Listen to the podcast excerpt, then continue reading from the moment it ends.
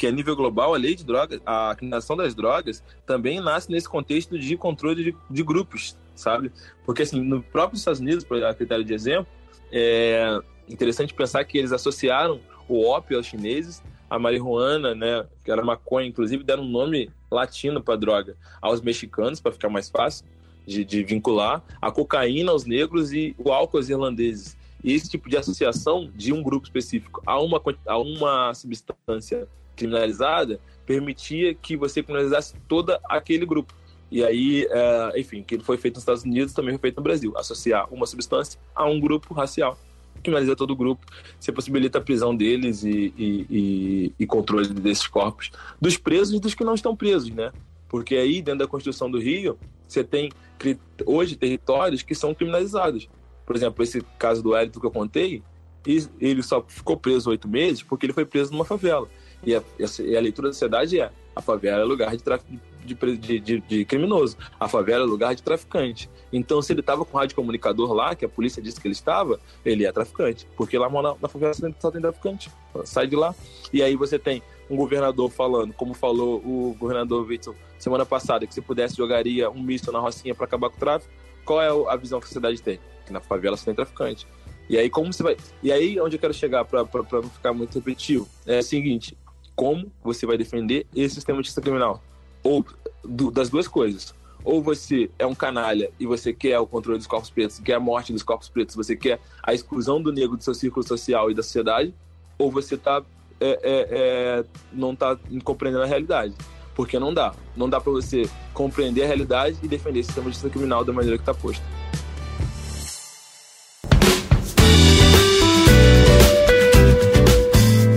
A escada é uma construção que serve para fazer um deslocamento vertical. Nem sempre é assim, mas tem um jeito de facilitar tudo isso. Elevador?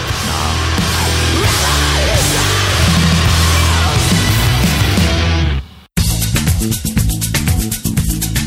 Seja bem-vindo e seja bem-vinda a mais uma edição do Chutando a Escada. O meu nome é Felipe Mendonça. E eu sou Geraldo Zaran. Ô Geraldo, e pro ouvinte que caiu de paraquedas aqui, explica aí, o que, que é o Chutando a Escada? O Chutando a Escada é o seu podcast semanal de política internacional e divulgação científica na área de relações internacionais. Com algumas coisinhas a mais, né? Muito bem. Se você quiser falar com a gente, a gente é o Chutando a Escada em todas as redes sociais, no Twitter, no Facebook, no Instagram.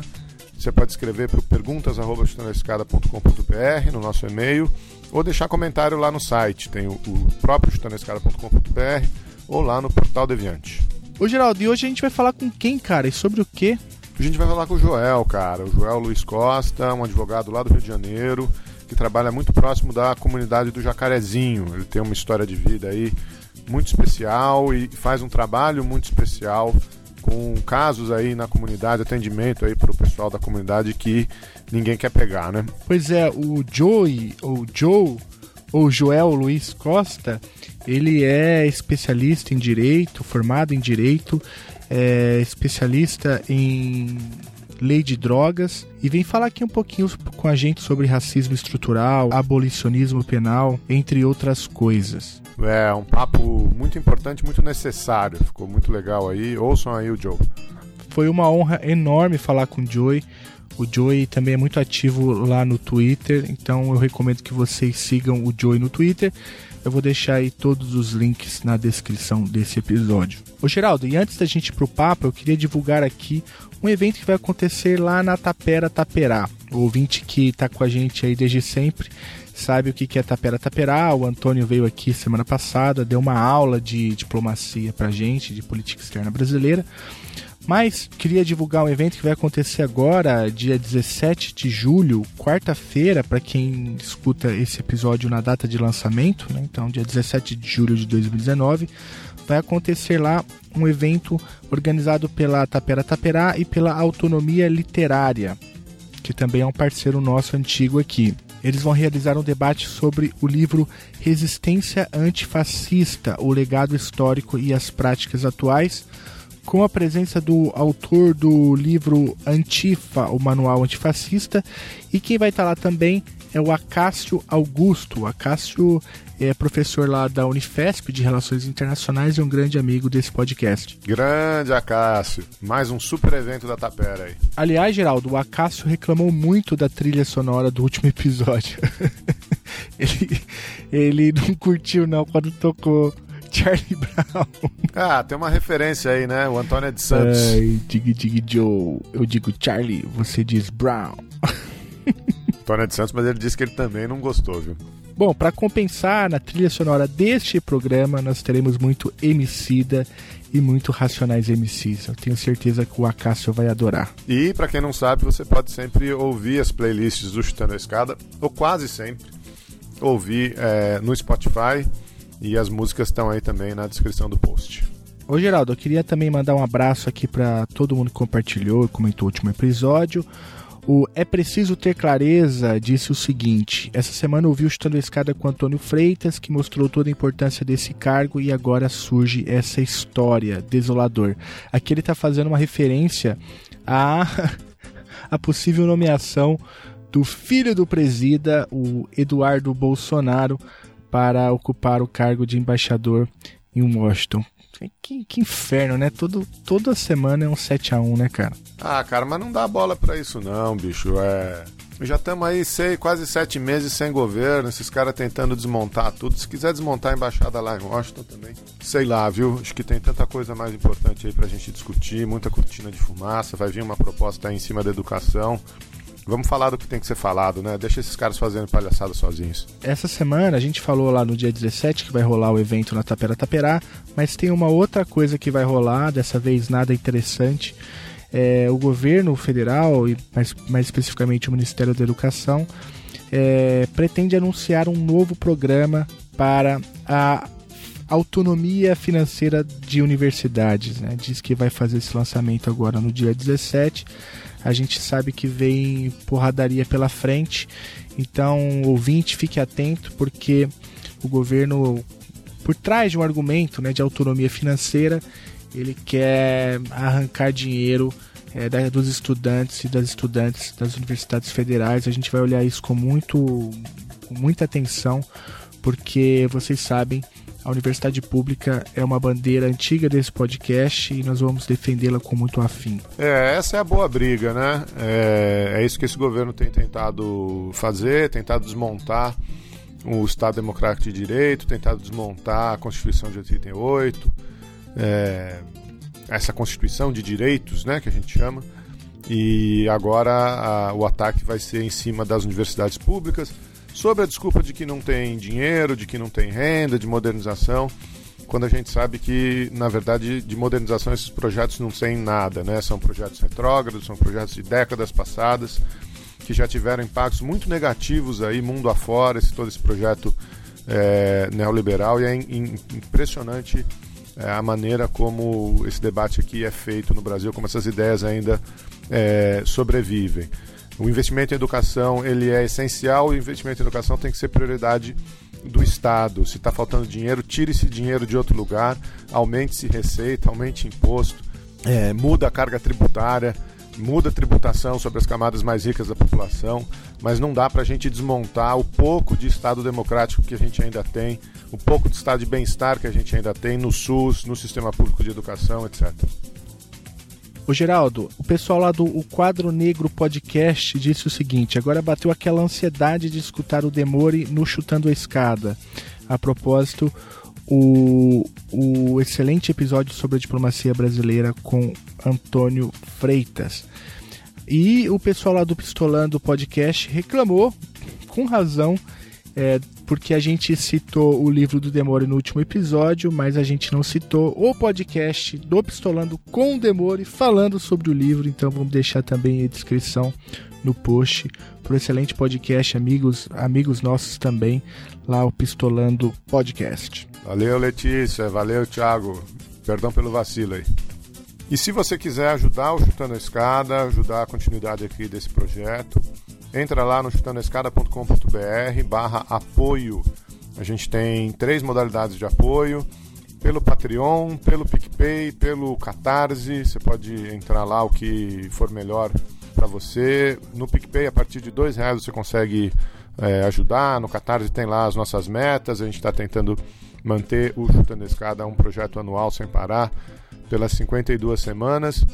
Então a gente queria agradecer muito aí o apoio financeiro de quem já contribui e pedir para você ajudar o Chutando Escada ou algum outro projeto de mídia alternativa. Eu queria mandar também um abraço para Andresa Delgado. Sabe quem é Andresa? Bom, ela é uma das criadoras da Perifacon, a Comic Con da favela. Você, você foi na primeira edição, não foi, Geraldo? Fui, fui, tive lá, ótimo evento, parabéns para os organizadores aí. Então, ela escreveu um tweet que eu gostaria de ler aqui. Não foi especificamente para gente, mas eu acho importante. Ela diz o seguinte: Não dou streaming para podcast de pessoas elitistas e não aceito convite também. E convido vocês a procurar saber o que o povo do podcast que vocês escutam andam falando por aí, principalmente de pobre e seus costumes. Não gostam dos nossos costumes, também não vivemos, também não servimos como audiência. Bom, a Andressa, ela é muito interessante. Sigam a Andressa também nas redes sociais. Ela, ela chutou aqui uma escada é, de maneira muito contundente e também apropriada. Eu acho que ela tem toda a razão. E que bom que a gente tem aqui hoje o Joey para falar sobre temas tão importantes para entender a maneira como a sociedade brasileira está estruturada, não é? É, e o Joey dá uma dessa também no, na nossa conversa, né? Ele faz muita referência aí a um podcast que acho que ele tinha ouvido naquela semana, de gente falando sobre a lei de drogas que não entende nada, da, não só da lei de drogas, mas da realidade da população brasileira, da grande maioria da população brasileira preta, pobre, que sofre com isso na pele. Né? Então tem que abrir espaço, tem que dar um lugar de fala é, para as pessoas que, que sofrem, que vivem essas dinâmicas é, falarem, e é isso que a gente tentou fazer aí. Bom, então, sem mais delongas, é, vamos ouvir aí o Joel Luiz Costa, um grande ativista, um grande advogado, falando sobre a situação do povo preto no Brasil.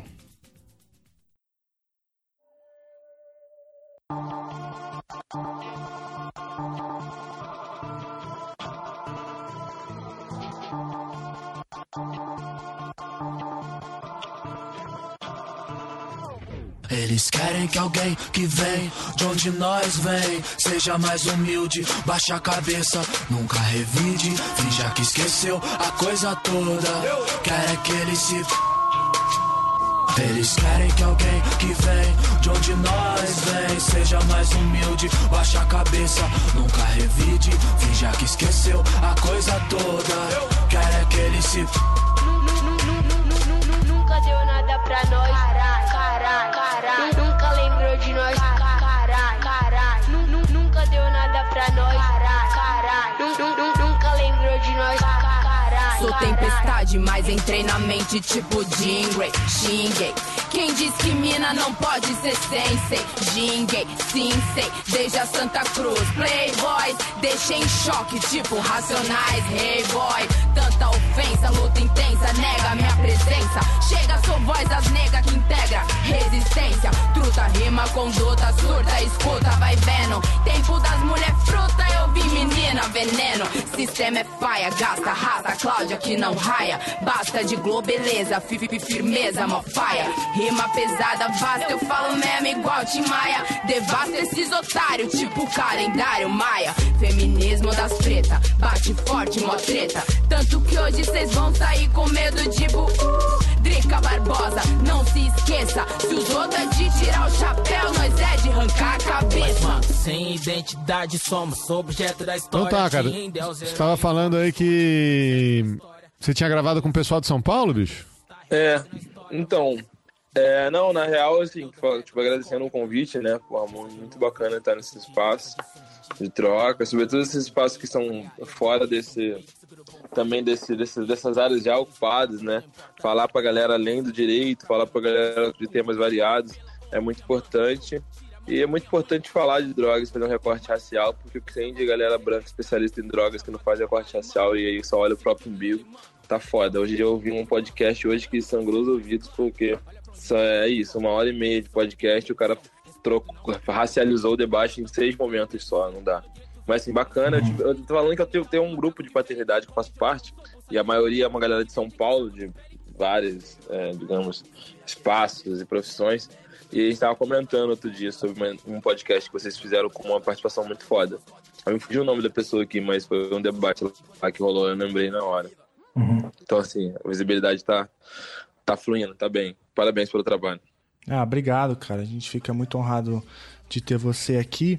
Eu, particularmente, te conheci pelo Twitter, né? Eu, eu cheguei até seu perfil por conta de, uma, de, um, de um fio que você escreveu contando a sua história. E eu não lembro se depois ou antes disso é, a sua história foi contada também pelo Intercept, né? Eu acho que você escreveu um artigo lá contando em primeira pessoa o que rolou. E agora teve uma, uma matéria grande também sobre, sobre a sua história, sobre a sua atuação profissional no G1, não é isso? No UOL, UOL. Ah, no UOL, isso, no UOL, uma matéria longa, né? Contando um pouco a sua atuação. Mas eu queria começar esse bate-papo, cara, pedindo para você se apresentar aí para os nossos ouvintes, contar um pouco da tua atuação profissional, quem é você, enfim, falar um pouco aí da sua, da sua atuação. Então, cara, eu sou um cara, um homem preto de 30 anos, é, da favela do Jacarezinho, natural da favela do Jacarezinho, sou advogado criminal do Fórum Grita Baixada, que é um movimento social que discute a segurança pública e direitos humanos na Baixada Fluminense, um território super invisibilizado aqui no cenário carioca.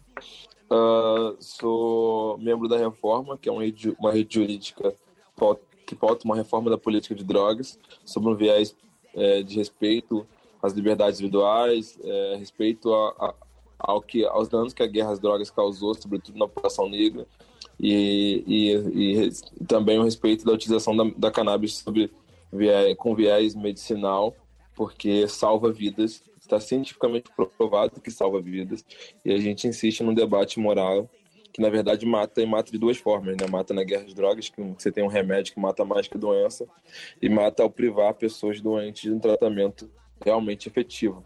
Eu sou coordenador no pré-vestibular comunitário no Fela de Jacarezinho também, com a galera jovem e, e, e, totalmente gratuito. E atuo nessas frentes aí. Escrevo na coluna na Agência de Notícias de Favelas também, semanalmente. Até então são as, são as coisas que eu tenho feito. Ah, pouca, pouca coisa, né? e, tem, e tem um escritório, né? Você tem um escritório. É, eu, sou, eu tenho um escritório dentro da favela de Jacarezinho, uhum. é, onde, que, né, onde vem 80% dos meus clientes. E aí tem essa advocacia aí de, de trincheira, né?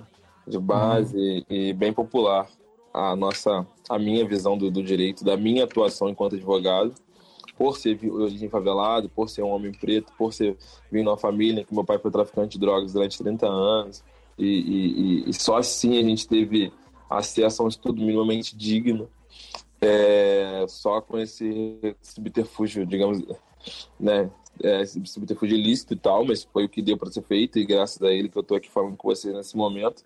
É, eu, eu, entendo que a minha advocacia na favela do Jacarezinho é, um, é como se fosse um retorno por todas essas oportunidades que eu tive, que na real eu sou muito privilegiado, né?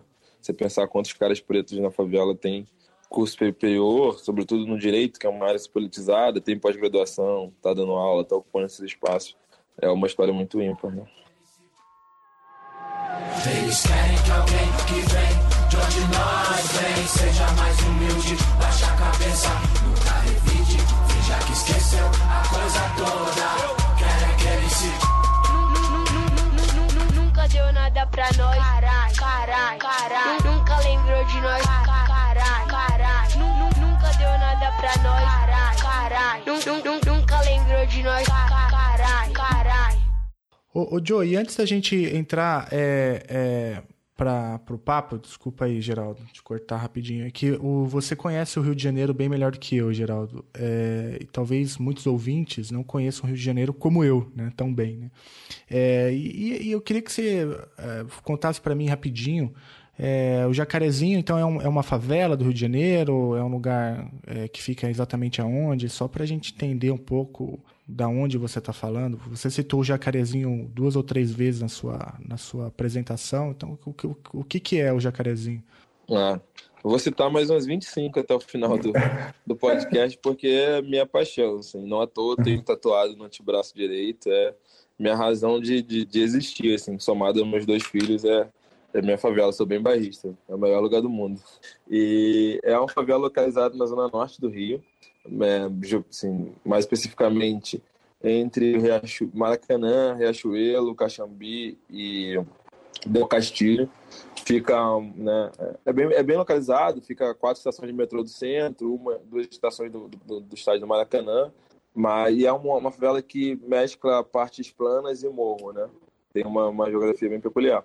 É, ela tem uma estimativa de 50 mil moradores, né?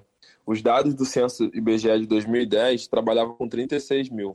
Só que a gente sabe que os dados são extremamente subnotificados, porque é a partir dos dados de, né, desses dados de, de população que o, o, o, Estado implementa políticas públicas, né?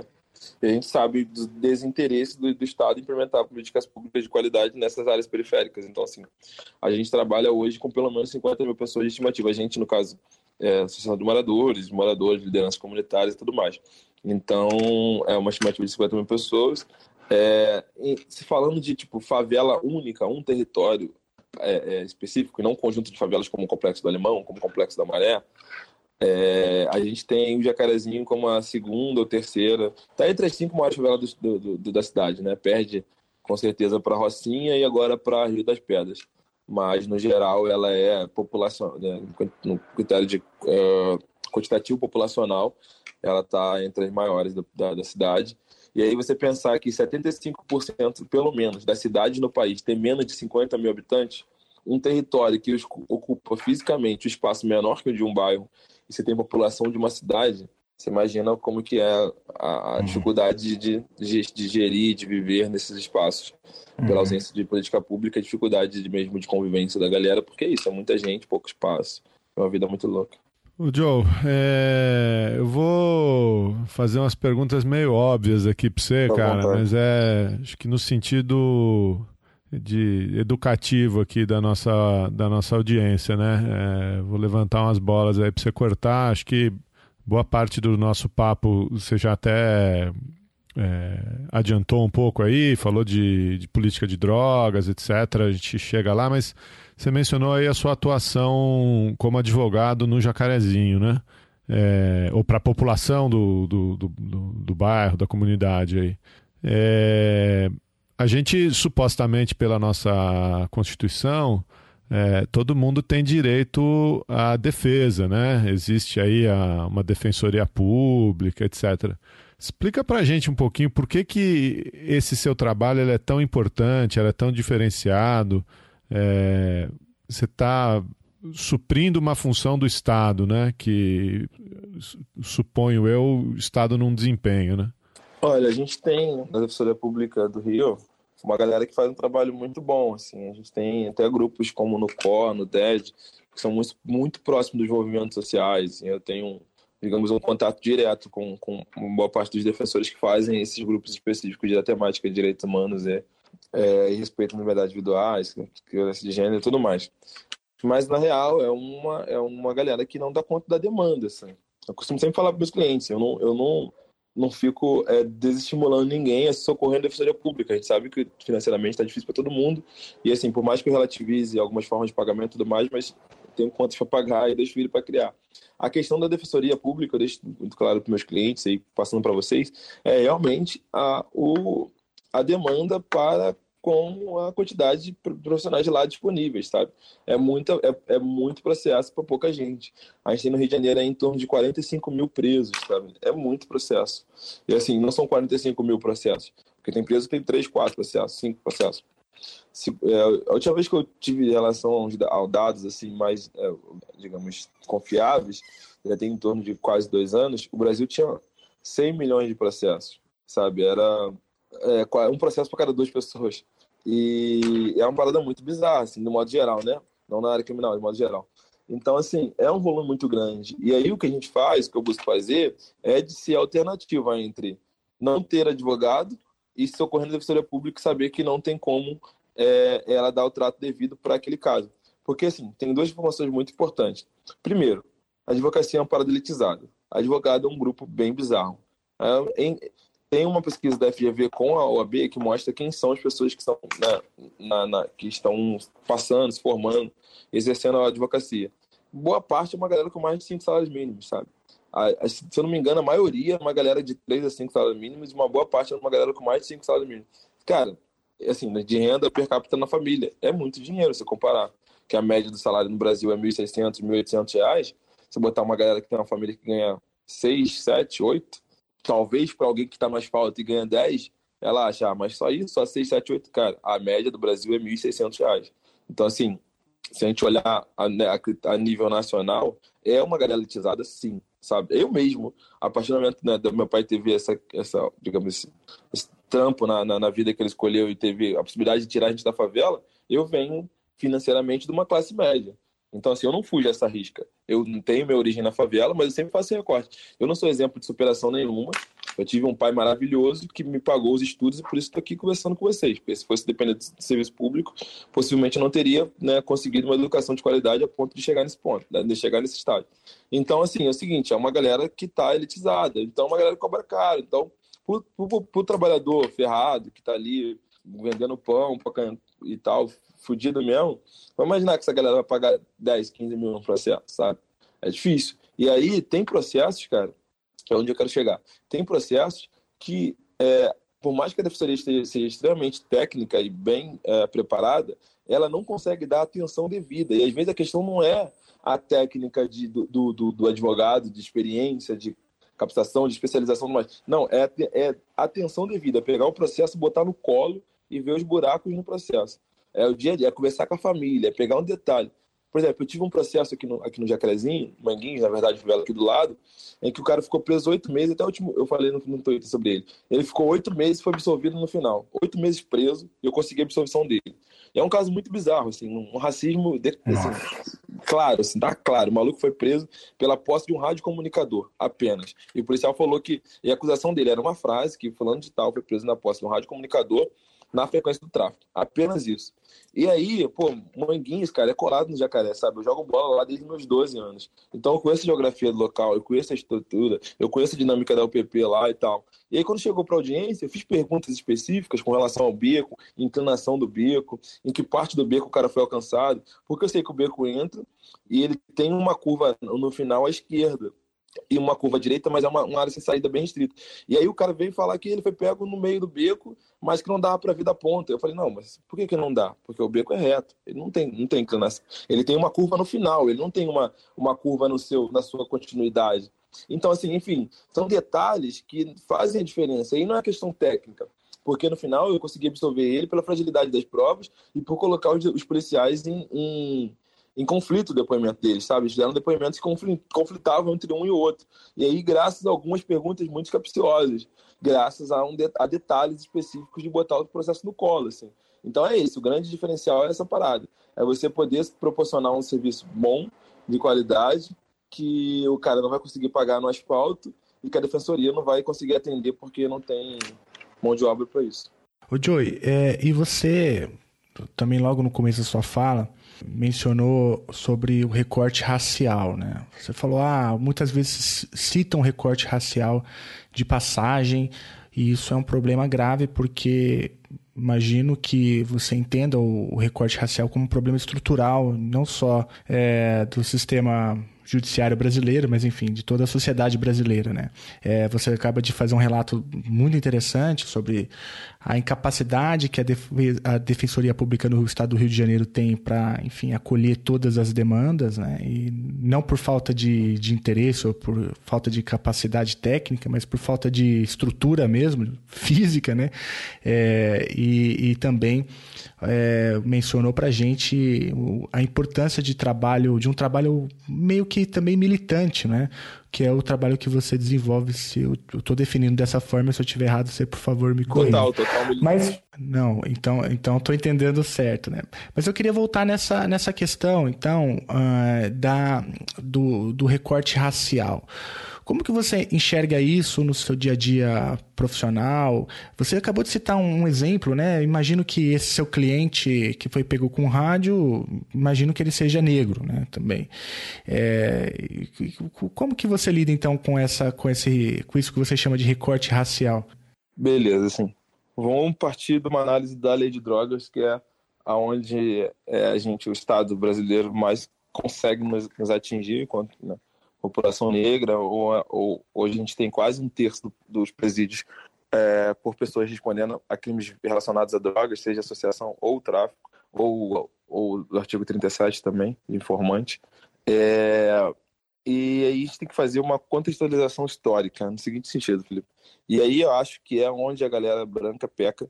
E hoje eu ouvi um podcast que o cara falou, como eu disse, falou, sei lá, acho que uma hora e meia, uma hora e vinte minutos. E somente em seis vezes ele fez, fez racializou o debate. E não dá para você falar, sei lá, 90 minutos e, e, e, você falar, sabe, passar por. Ele, assim, passou pela questão racial.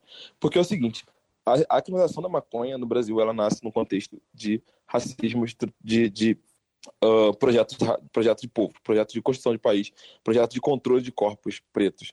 Porque, assim, o Estado brasileiro se vale, historicamente, de mecanismos legais para controle de corpos, sabe? Então, assim, desde a lei de vadiagem, que ela é anterior à abolição, e aí, assim, primeiro, o primeiro mecanismo legal de controle de corpos pretos desse país, obviamente, foi a escravidão, que perdurou por 388 anos. Então, assim, era legal. O Brasil, o brasileiro branco controlava corpos pretos legalmente mediante a lei de escravidão. Ok. Depois disso, uhum. tivemos a lei de vadiagem, que ela criminalizava a pessoa que tendo idade para trabalhar e não tendo de condições financeiras, né, digamos aí, aí no caso seria patrimônio para se manter e não estivesse trabalhando, era punível com a detenção por três meses, até três meses, se eu não me engano. E aí eu te pergunto, quem no contexto de 1850, 1870, 1880 era uma pessoa livre, com idade para trabalhar, que não trabalhava, que não tinha dinheiro para se manter? Era a população negra liberta, seja o fujão, seja o, o que conseguiu conquistou alforria, enfim, era esse negro.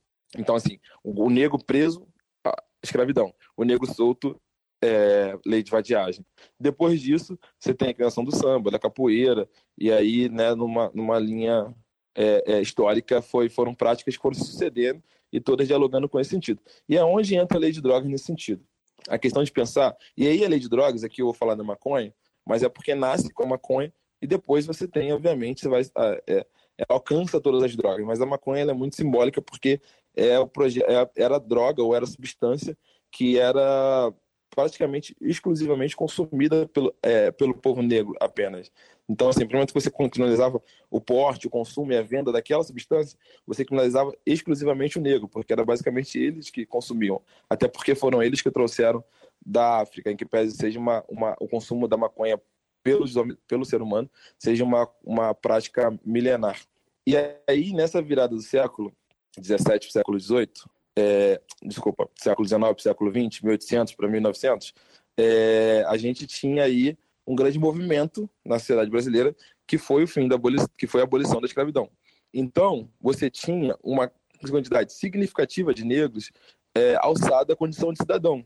Entretanto, a política de país, a política adotada por esse país aí, quem tem um mínimo de, de, de é, é, uh, saber histórico sabe que o Brasil viveu um processo eugenista muito grande ao longo do século XX, pode, vive até hoje, mas ao longo do século XX ele foi muito intenso.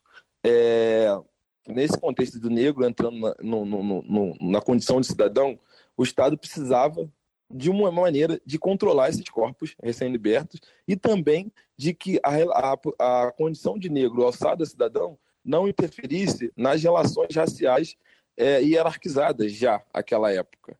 Então, assim, é necessário que se mantivesse o branco como uma, uma raça supremacista, controlando toda a sociedade, peixe de produção, espaços, elites e tudo mais, e o negro inferiorizado, subjugado, desumanizado.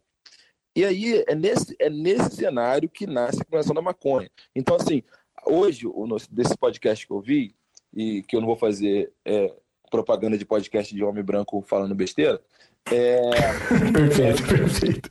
O cara, ele traz aspectos religiosos, morais, que também existe. O Brasil é um país católico desde sempre. A nossa maioria é, maior, é o maior país católico do mundo. Isso existe, mas não foi o grande norte, da, não foi o grande o grande motivo da questão. Você pode mencionar, você não pode botar ele como se fosse um dos eixos. O eixo principal é o racismo. Por quê?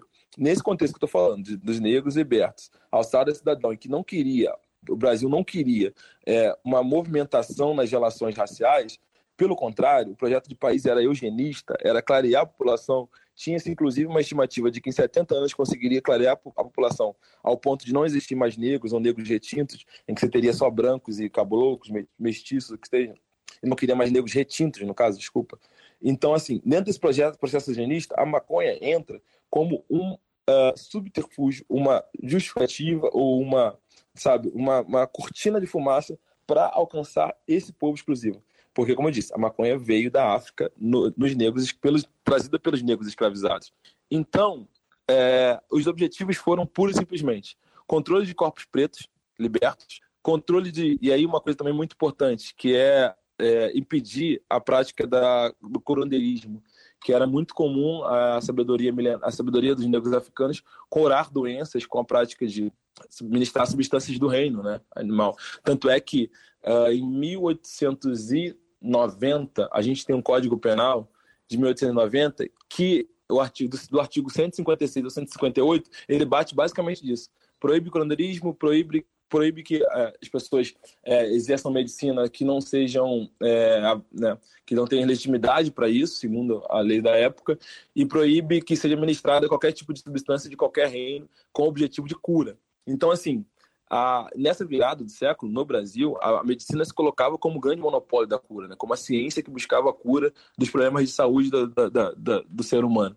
Então, assim, criminalizar maconha também era tirar essa concorrência que a, a, sabedoria negra trazia nessa, nesse, nesse, nesse aspecto de cura, entendeu? Então, assim, onde eu quero chegar? É, criminalizar, criminalizar maconha no contexto de. Né, a primeira, aí, duas informações é, com relação a dados uh, a temporais para que as pessoas possam entender. Primeira, primeira legislação que proíbe maconha no país, a Câmara do Rio de Janeiro, 1860.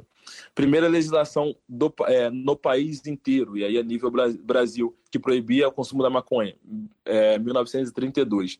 E a, a, a, a, decreto do Rio que proibia maconha, ele tinha uma pena de três dias para quem fumasse e de multa para quem vendesse. E é engraçado pensar que hoje houve uma inversão, né? Quem fuma é despenalizado, ainda é crime, mas é despenalizado, e quem vende pega de 5 a 15 anos. Então, é interessante essa inversão.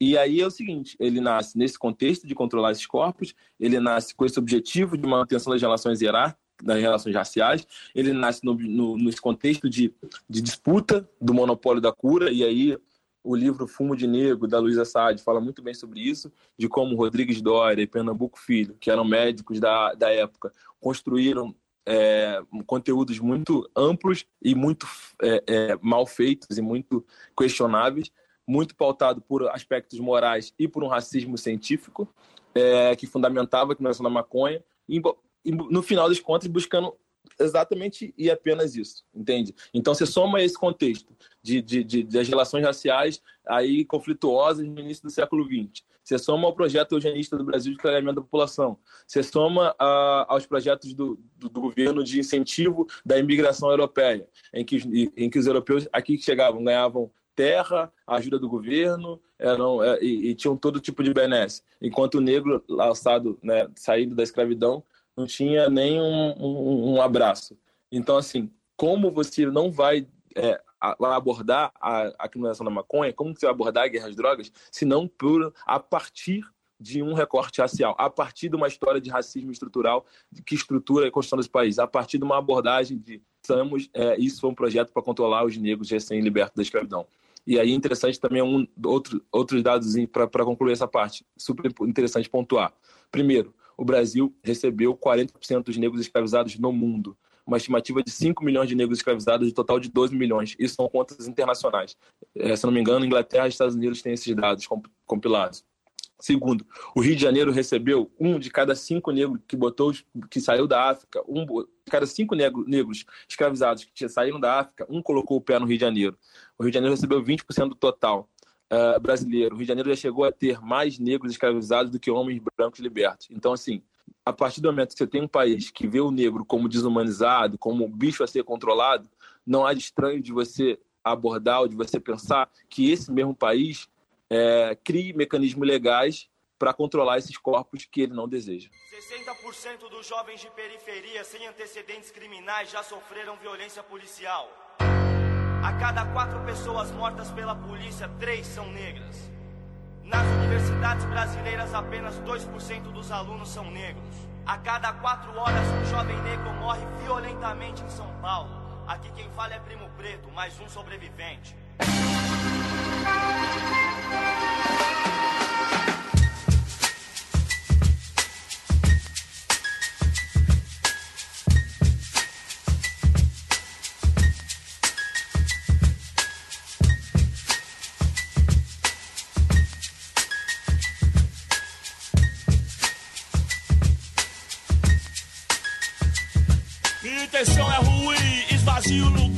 Tô em cima, eu tô afim. Um, dois pra tirar. Eu sou bem pior do que você tá vendo. Preto aqui não tem dó, é 100% veneno. A primeira faz um, a segunda faz tá. Eu tenho uma missão e não vou parar. Meu estilo é pesado e faz tremer o chão. Minha palavra vale o tiro, eu tenho muita munição. Na queda na sessão, minha atitude vai além. E tem disposição pro mal e pro bem. Talvez eu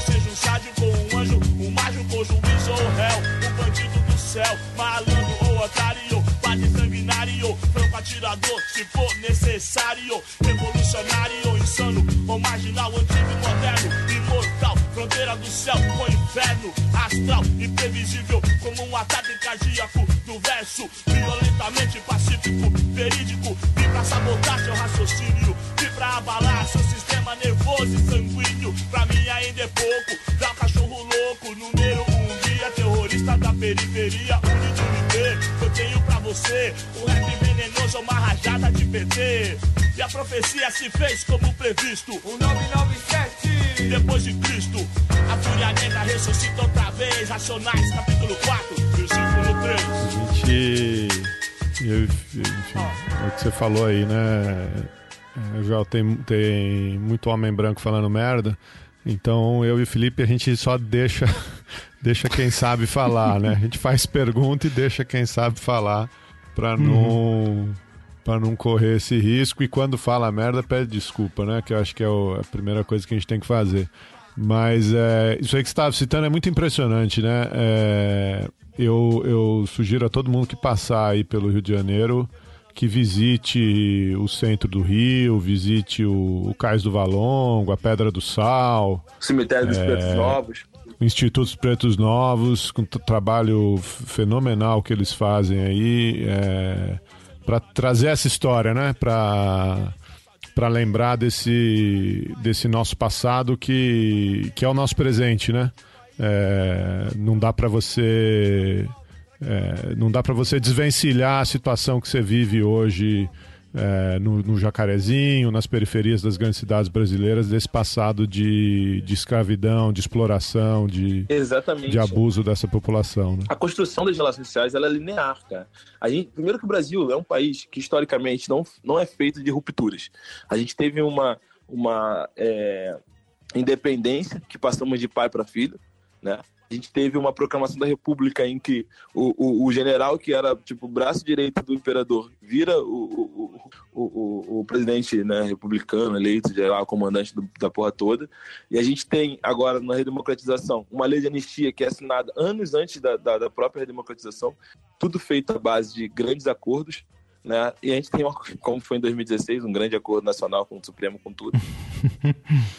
é a base desse país, grandes acordos. Então, assim, é interessante a gente pensar que a construção das relações humanas, sociais e tudo mais, ela é linear. E, assim, 140 anos atrás foi anteontem. Hoje, um negro de 40 anos, ele teve no seu bisavô um homem é, é, escravizado, possivelmente. Então, assim, como você vai dizer que o racismo que aqui estava na virada do século do, do, do, de dois séculos século passado, logo na virada do século o, o, a escravidão ainda era, né, estava ali recém saída da escravidão. Como que isso não vai influenciar nas construções das nossas relações humanas de hoje?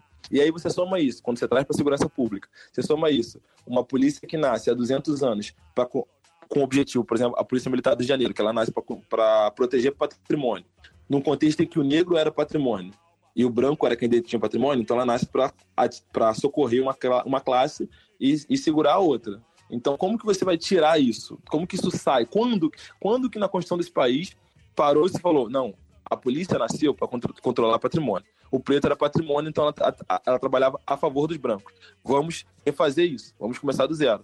Quando que isso foi feito? Então, assim, você tem uma polícia que, que ela é pautada por um racismo estrutural desde o seu início, porque ela é direcionada por critérios raciais, porque ela atendia a uma raça supremacista. Então, assim, isso nunca foi debatido, isso nunca foi rompido, e isso vai influenciar na atuação da Polícia Militar hoje, seja no Jacarezinho, seja no, no, no, no Meia, seja no Cabula, em, em, na Bahia, onde tivemos uma chacina ano passado, seja nos rincões de Recife, aonde, qualquer ponto do país. O momento que você não constrói uma ruptura para a gente se desvencilhar e construir uma, novo, uma nova relação social, levando em conta que nós não somos um país é, igualmente construído, pelo contrário, nós somos um país que temos quatro séculos de escravidão, a gente vai reproduzir isso sistematicamente e institucionalmente. E aí, como diz Milo Fernandes, né, o Brasil tem um grande passado pela frente. Traz esse, esse papo aí, você estava falando da lei, traz de volta esse papo para a lei de, de drogas, né? Porque são duas coisas que você mencionou aí, o, o aumento da população é, carcerária e, e, e, a lei de drogas, né? É, o, a gente, lógico, tem um monte de críticas aí ao, ao governo Temer, ao governo Bolsonaro, é, mas... mas a, é. a lei de drogas é de 2006. Exatamente. A explosão isso, da população isso. carcerária também é, é desse momento, né? É, é, o debate. Conta eu, essa história aí. É o debate que eu faço com a galera nas minhas aulas. Qual a, como assim? Como que um governo dito de esquerda promulga uma lei de drogas que proporciona ou ajuda nesse boom carcerário, nessa, nessa dobra da população carcerária? E aí é, o seguinte, assim, eu, eu, eu costumo brincar que o meu, a minha posição política é é, defender o Lula nos espaços de direita, de bolsominions e, e, e de galeras é, conservadoras, e criticar ele em espaços progressistas, de esquerdas e tudo mais. Porque, assim, é inexplicável uh, a gente imaginar, a gente né, fazer a leitura que um governo dito de esquerda, que é um governo sensível às demandas uh, das minorias e dos oprimidos, vai promulgar uma lei que vai de encontro diretamente à população negra. Então, assim, eu me, me pergunto, por quê? Como que essa lei foi a, a, é, promulgada pelo Lula, como que essa lei passou no, na base petista em 2006? Porque, assim, é, o Brasil já tinha maturidade política, jurídica, social, à época, para entender que num país racista, classista, misógino como o nosso, que dignidade tem CEP, sobretudo no Rio de Janeiro, como que uma lei com critérios subjetivos para diferenciar traficante de usuário vai, iria dar certo? Quem imaginou que isso vai dar certo? Como eu disse, a gente tem uma PM que nasce nesse contexto. Então, a PM que ela é, ela é racista na sua atuação porque ela é fruto da sociedade racista. Temos um sistema judiciário que é composto majoritariamente majoritariamente por pessoas brancas. Então a gente tendo, temos leis sendo feitas por brancos, executadas por brancos contra pretos. E ainda com uma lei subjetiva. Como que isso vai dar certo? Quem imaginou, quem defendeu que isso daria certo em algum momento, sabe? É, é uma coisa que eu fico pensando, assim, como que conseguiram vender esse peixe. E é interessante pensar que na época foi vendido como um grande avanço, que diferenciava o usuário de traficante, que o usuário teria uma, uma penalização baixa e tudo mais, e o grande traficante seria preso. Mas nada, o que ela fez nada mais foi do que transformar usuários em áreas de periferia em traficantes. Porque não importa quanto você tem, porque não temos critérios ou, é, quantitativos de, com relação à quantidade de droga apreendida. Então você tem Rafael Braga sendo condenado com 0,9 gramas, você tem um cliente meu que, sol, que eu soltei há uns seis meses atrás para ter audiência semana que vem, sendo liberado com 160 gramas. Está respondendo o processo em casa, na parte da casa dele, porque ele é branco porque ele mora em Santa Teresa, porque ele tem um CEP bom. Então, assim, a questão é, o artigo 28, parágrafo 2 ele traz critérios subjetivos para diferenciar quem é usuário e quem é traficante. Isso é tá posto. E é isso que possibilita esse cheque branco. É por isso que a gente foi de 300 mil presos em 2006 para 730 em 2017. É por isso que a gente tem hoje em torno de 28% dos presos por pessoas que infringiram a lei de drogas sabe? É por isso que a gente tem hoje 75% dos presos não chegaram ao ensino médio. É isso, é a desigualdade, é o racismo estrutural, é o projeto de país é, sendo colocado em prática nessa nova escravidão. E aí, é, se você assistiu o livro, assistiu o filme 13 Terceira Emenda, tá na Netflix, ou ler o livro Uma Nova Segregação da Michelle Alexander, vai ver como o Brasil adotou também uh, a, a, política americana de controle de cova, que eles têm a maior população carcerária do mundo, tem 2 milhões de presos, E lá, só que lá é, tem a, também a peculiaridade deles, obviamente. É, mas o Brasil também adotou essa mesma política, lá eles prendem também com a lei de drogas pra caralho, sabe? O Brasil adotou isso, piorou, como sempre. E e é isso. E também a nível global, é interessante pontuar, que a nível global a lei de drogas, a criminalização das drogas também nasce nesse contexto de controle de, de grupos, sabe?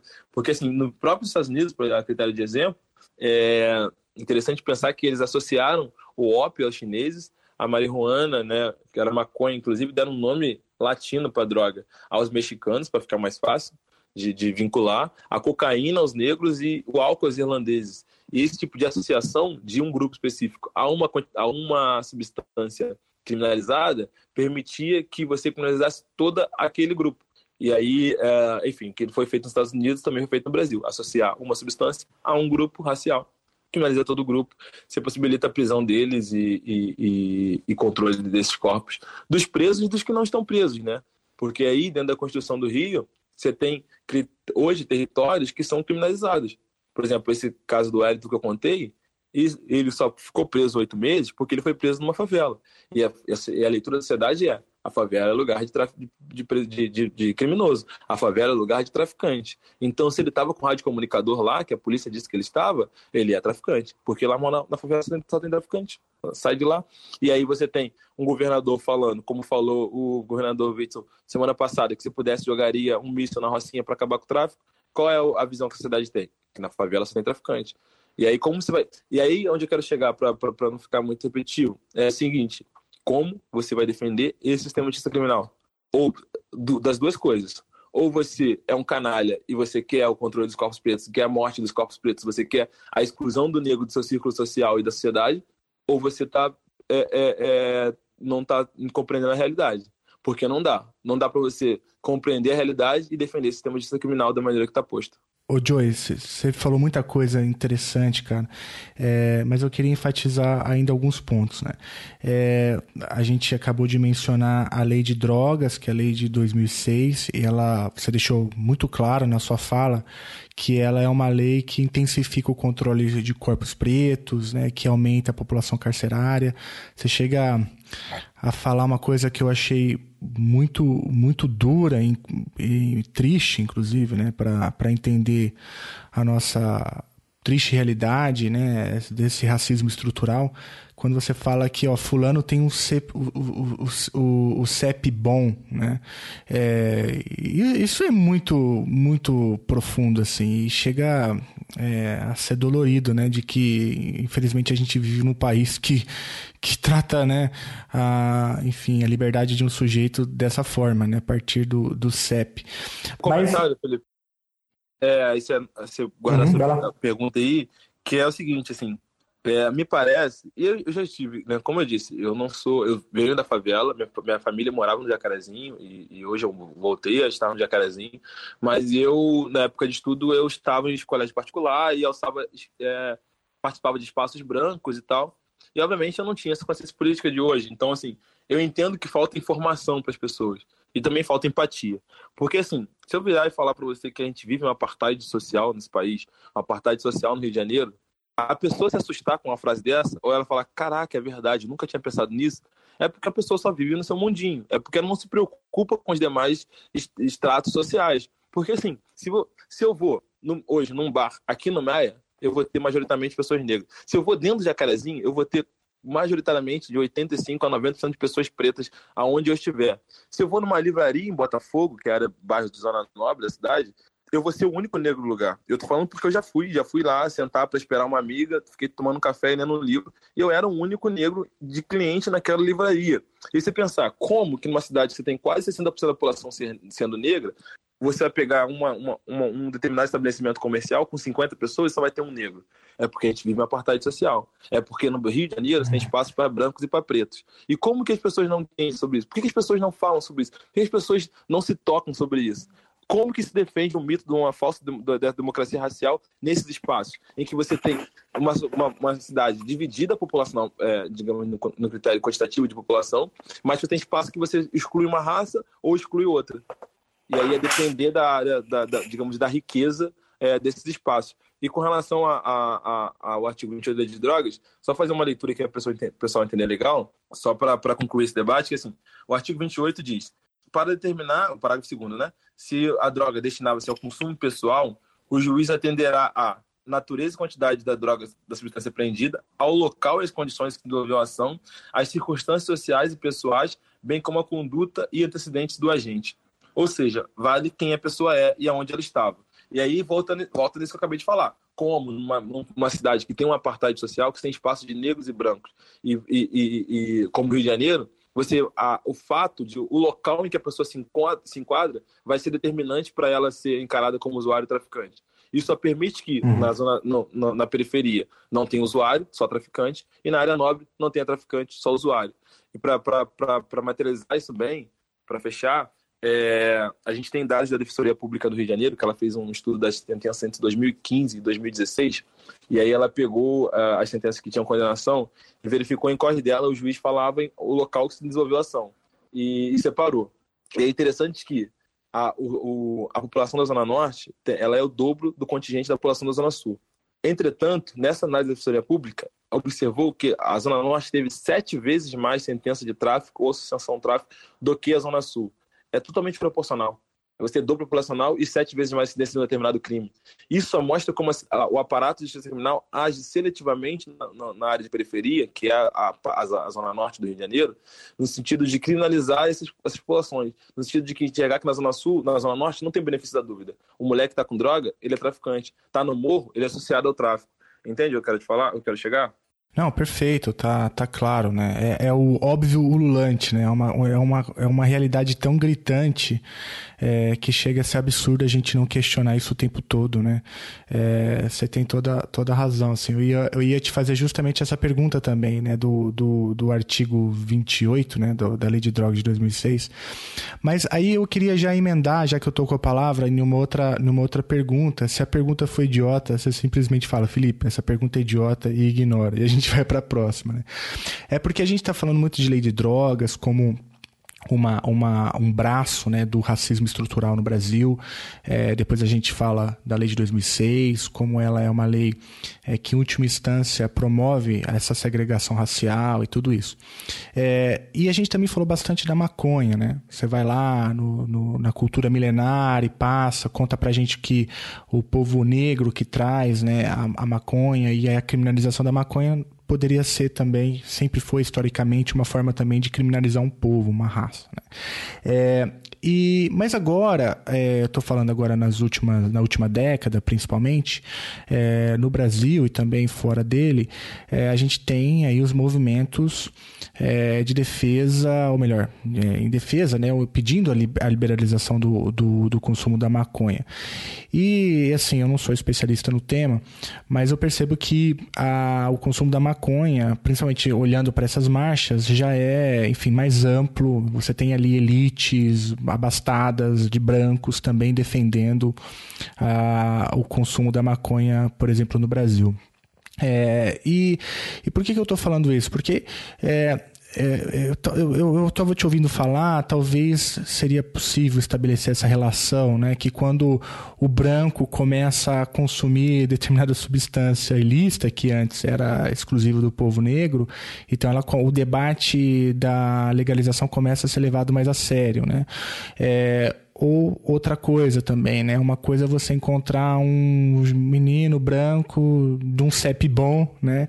Com determinada quantidade de maconha e aí ele tem o benefício da dúvida, né? É, e a maconha quando é encontrada, né, no bolso de um menino preto com CEP ruim, para usar o termo lá que você trouxe, ele já é pode ser considerado dependendo é, do contexto e, do, e da vida pregressa da pessoa, ou seja, totalmente subjetiva, né? Dependendo é, da cor, ele Felipe, pode ser considerado é inclusive um traficante. Isso, isso, exatamente. É, é, é, totalmente racista, né? Não é subjetivo, a palavra correta é essa, né? É, considerando também o histórico da polícia, como você mencionou. Bom, a pergunta é essa, né? Como que você vê, por exemplo, essa elitização, né, ou glamorização da luta é, pelo consumo da, da maconha no Brasil? Isso é bom ou isso é uma apropriação de uma pauta? É, não sei se essa pergunta faz sentido também.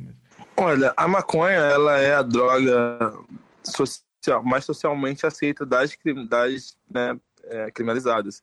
E isso se dá, eu acho que também por ser uma droga extremamente inofensiva, sabe? E assim, eu não estou aqui, obviamente, no, no, debate científico com relação aos entorpecentes e ao efeito de uma substância psicoativa no, no corpo a longo prazo, é um outro debate, não é o debate que eu estou propondo aqui. O que eu estou propondo aqui é o seguinte: comparado às demais drogas, e aí digo das listas e listas, a maconha ela é a mais inofensiva ao corpo humano. Tanto é que você, você vai, por exemplo, você parar e pensar quantos históricos, quantos históricos que tu já pensou, já, é, digamos que você já teve contato de pessoas em que estavam muito chapadas de maconha e que agrediram o companheiro, mataram alguém no bar, saíram de carro, atropelaram a família, é, realizaram um homicídio ou qualquer coisa do gênero. Você parar a pensar, você não consegue lembrar de alguém que estava chapado de maconha e praticou isso. Agora, quantos e quantos casos de álcool a gente já vivenciou disso? Sobre isso. Eu tenho um amigo próximo, na época de faculdade, que ele voltou chapado de uma noitada de álcool e atropelou um, um, trabalhador de 45 anos e matou o cara. O cara saindo indo do trampo para indo de casa pro trampo. E assim, eu não consigo lembrar de ninguém que estava chapado de maconha, atropelou e matou alguém. Então, assim, eu acho que a, esse debate, digamos, mais romantizado em cima da maconha, os debates mais avançados em cima da legalização da maconha, se dá primeiro por ela ter um efeito mais inofensivo, digamos, no corpo humano, é, por ela ser uma planta extremamente natural, é, ser socialmente realmente mais aceita, e a, hoje a gente tem uma elite que, que, que consome de maneira tranquila e que não é, e que não é importunada para se consumir. Então, assim, já virou-se uma droga de elite. Então, também é interessante de pensar como ao longo do século XX a gente teve essa mudança, né? Que a maconha nasce com, vem com o povo negro, depois ela se torna uma droga acessível a todas as camadas, e aí ela passa a ter uma outra visão. No início ela era uhum. demonizada, uhum. tanto é que ela é colocada em 1930, 1928, quando teve a Conferência do Ópio, ela é colocada pelo Brasil, pela atuação do Brasil, que foi dos oito países que compôs a, o conselho diretor, numa, na mesma lista que tinha ópio e cocaína, há quase 100 anos atrás, em que a gente tinha poucas informações, mas ainda assim se colocou como se ela tivesse o mesmo potencial ofensivo, e hoje a gente sabe muito bem que não tem. A gente sabe muito bem que a manutenção ainda hoje da criminalização da maconha se dá por aspectos morais, de modo geral, porque, né, sobre relação aos aspectos é, de controle de corpos e racismo, como já posto, ela já cumpriu seu papel, a, construção do sistema de justiça criminal já já está posta com relação ao, a, a, esse, né, a essa missão da maconha. Hoje ela é, ela perdeu seu sentido, então ela se mantém por uma questão puramente moral. É, e, e, e, eu vejo que é isso, assim. Então, assim, a gente tem uma, uma droga socialmente muito mais aceita e certamente até de forma até romantizada. E por um, e outro ponto que é extremamente importante que joga é, em favor da maconha é a questão de que ela tem efeitos é, no sentido de é, medicinais comprovados e assim, efeitos é, gritantes, assim, efeitos que drogas da, do estabelecidas aí na, no, no, no, sistema farmacêuticos não conseguem alcançar. É, teve casos que a gente defendeu pela reforma de um rapaz que fez quatro, cinco operações, que já tinha usado todo tipo de morfina, ele colocou ferro no pescoço, para ter uma ideia de como era bizarro o para do cara. Eu olhei assim o, o, o, o raio-x dele uma Nossa. vez só, e não consegui olhar de novo. E, e somente a cannabis, o canabidiol, no caso, conseguiu é, amenizar as dores que ele sentia. E a gente chegou e comprovou isso para a juíza e ela deu o livro para ele a permissão de, de, de cultivar em casa para que possa controlar as drogas, a, as dores. Então, é interessante pensar que essa questão de a maconha estar se colocando no cenário mundial como uma planta para com uso medicinal efetivo e incontestável, como isso dialoga com um dos argumentos que eu falei antes com relação à criminalização da maconha no Brasil em 1900, que era o controle do coroneirismo e do monopólio da cura. Porque, como eu disse, Rodrigues Doria, Fernambuco Filho, que eram os grandes expoentes desse, desse, desse, momento histórico, eles eram médicos e a medicina disputava com o coroneirismo negro esse espaço de cura, esse monopólio de cura. E hoje está posto que a maconha ela tem benefícios medicinais é, assim, inquestionáveis. Então, assim, então é, defender que o uso, que a criminalização se deu por essa por uma questão de racismo e controle, mas também por uma questão de disputa de espaço e, é, com a população negra e com a sua sabedoria e com suas práticas curandeiras, está é, você fazendo essa análise histórica, você vê que está tá, tá certo. Faz todo sentido. Isso é real. Então, por isso que não dá para falar, e aí, Felipe, é o que eu tento botar desde sempre, desde sempre e aí eu, é a crítica que eu faço, e me sinto confortável de fazer a crítica a esse podcast que eu ouvi hoje, é de que não dá para falar de criminalização de drogas. A gente fala de maconha, mas é porque a maconha iniciou todo esse projeto, depois chegou às demais, né, no contexto nacional. Mas não dá para falar de criminalização de maconha sem fazer o recorte histórico, porque ela nasce com esses objetivos específicos. Ela não nasce como com o objetivo que se dá hoje. Ela, o que se vende hoje não é o que era vendido há um século atrás. Então, assim, é, é, é, esse contexto é é, essencial para a gente entender qual o debate tem que ser feito e aonde esse debate e quais soluções a gente vai propor a partir desse debate. Se, não, se a gente não, não faz uma análise histórica e contextualiza completamente, a gente vai fazer uma análise é, é, capenga e vamos propor soluções esquizofrênicas, como tem sido feito por advogados brancos uh, historicamente. Advogados, juristas brancos, né? Juristas brancos, de modo geral. Ô Joe, é... você está falando aí de um podcast ruim, eu vou, vou falar de um bom aqui para você, que é o é o pessoal lá do Data Lab, é... laboratório de dados da, da Maré, eles têm um podcast que é o Data Lab e fizeram uma edição aí, a, a segunda, a segunda temporada eles lançaram agora no, no final de maio, é, e convidaram o Rodrigo Bodão, do Espaço Normal, e a Tainara Gomes, do Coletivo Movimentos, para falar. Maravilhosa, Tainara. É, então, eu só conheço ela do por áudio mesmo, mas ela estava falando exatamente isso aí que você está que você tá levantando, né? É, falar de descriminalização de maconha é, para maconheiro branco playboy fumar é, é bacana, né? Agora, é, tem que racializar, né? Então, é, não é só falar de descriminalização, é falar. Na, na real, desculpa te interromper, mas tem que ser feito sereno. Esse é um debate que está superado.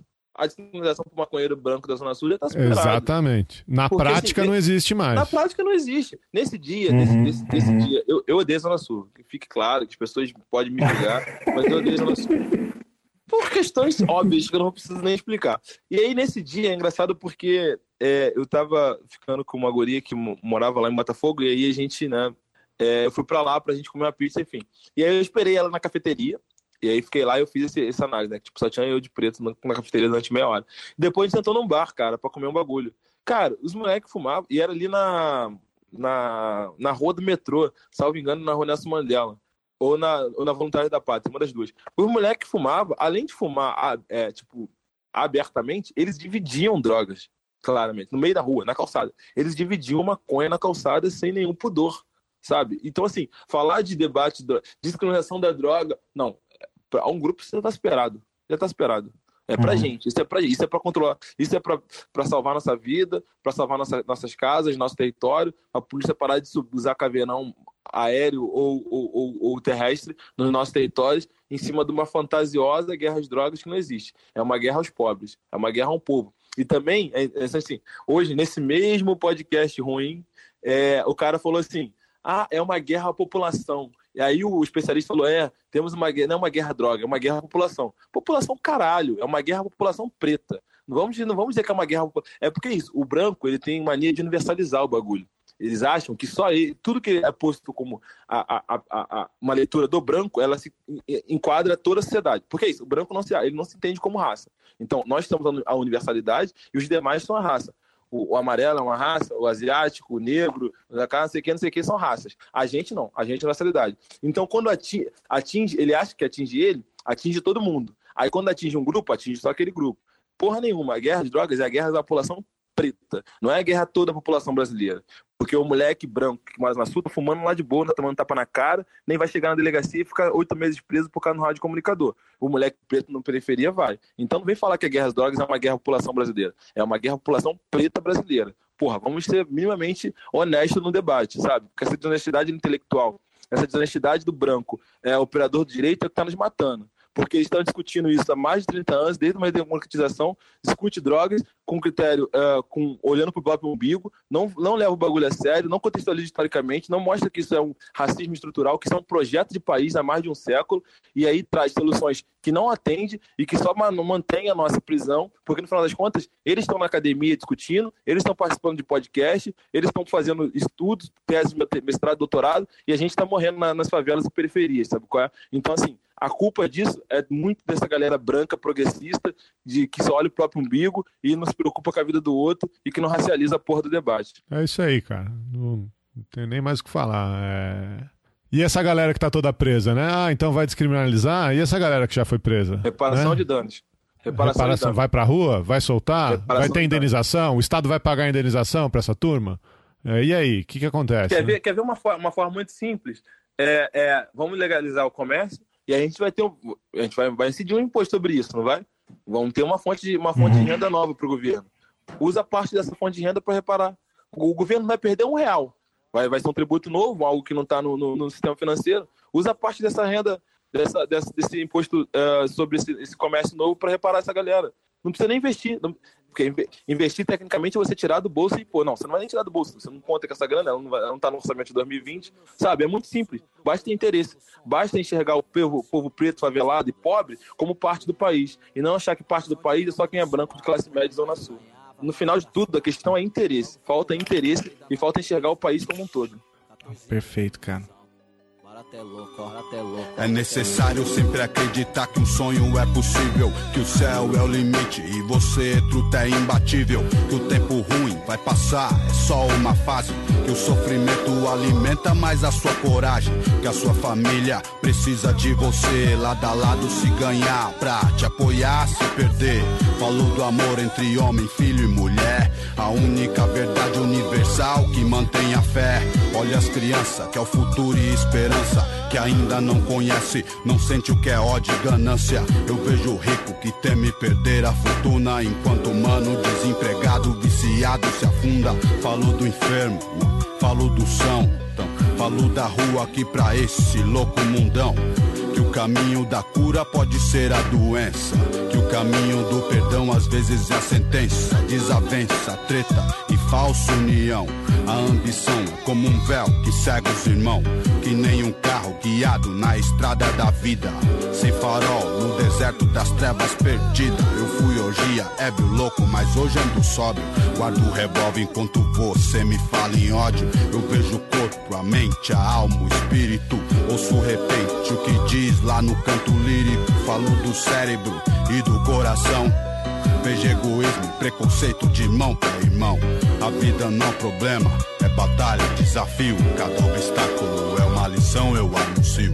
É isso E eu, eu queria até aproveitar, porque em determinado momento da sua fala você menciona assim, olha, não dá mais para acomodar, enfim, é, as instituições elas, elas estão corrompidas por esse racismo estrutural e aí você usa a palavra ruptura, né? É, e agora nessa sua última fala eu, eu entendo o que você quer falar com ruptura, né? Chega, não basta, né? Eu, é, eu preciso é preciso romper de uma vez por todas com essa com esse racismo estrutural, enfim, que em última instância é como você mencionou, o controle de corpos pretos, que, que mata, né, a população preta, o jovem preto principalmente. Os indicadores todos estão aí, a gente já gravou podcast sobre isso que a juventude negra ela é a maior vítima da violência, né? Tanto da violência policial, é, mas como a violência como um todo, né? É, A gente já falou aqui bastante também sobre o, as universidades, a importância da lei de cotas. E hoje mesmo eu estava lendo um sujeito falando que a lei de cotas ela não deveria existir, enfim, né? Puta que pariu, né? Enfim, é tão difícil conseguir é, tão pouco e ainda assim você percebe gente sempre relativizando e tal. Mas eu queria é, aproveitar para te falar um pouco isso. Assim, você também é, entrou numa universidade, se formou em direito. é, e essa pauta pra gente aqui é uma pauta muito importante, né? Eu já tinha te falado isso. né? A gente fala para um público que, em grande parte, é um público universitário. É, E eu queria te fazer essa pergunta, assim, como foi a sua vivência na universidade? É, Você tinha espaço ali para tratar desses temas? Você tinha ali colegas pretos estudando com você? E para você, qual a importância da lei de cotas? Eu tive um ensino é, privado, né, patrocinado pelo meu pai. Então, é, eu estive sempre em espaços brancos, de modo que esse debate racial não era uma. E meus pais, minha mãe estudou até a quarta série, meu pai até a sétima, então não tinha uma né, estrutura, digamos, cultural de educação para poder passar para gente. Então, esse debate racial, para mim, até mesmo aprofundar o debate político no, no, direito penal, ele é, ele é meio que recente, assim. É uma coisa já da vida adulta, já depois de faculdade, já depois de, de, de começar a vida profissional, na real. Foi a partir da minha pós-graduação que esse universo se abriu para mim, para que eu pudesse, né? desculpa, para que eu pudesse fazer essa abordagem. Então, assim, é, na época de faculdade não tinha isso e era uma porque era isso no colégio era eu era eu e mais dois brancos pretos ou eu e mais um preto o restante tudo branco e na faculdade era eu e mais um preto e os outros 38 alunos da sala eram todos brancos então esse debate racial não, não existia e aí mas acaba que esse é o comum dos espaços é, privados do, do, do, país né hoje acho que está melhorando mas há, há 10 anos atrás isso era, era padrão, e há 15, quando é época de colégio, mais ainda. É, o que eu vejo de, de, da, lei de, da lei de cotas, e aí, cara, é uma questão é, é, é inquestionável a sua é, relevância, a sua, quanto ela é especial para uma gente projetar alguma mudança nesse país, é isso, é pluralizar o debate.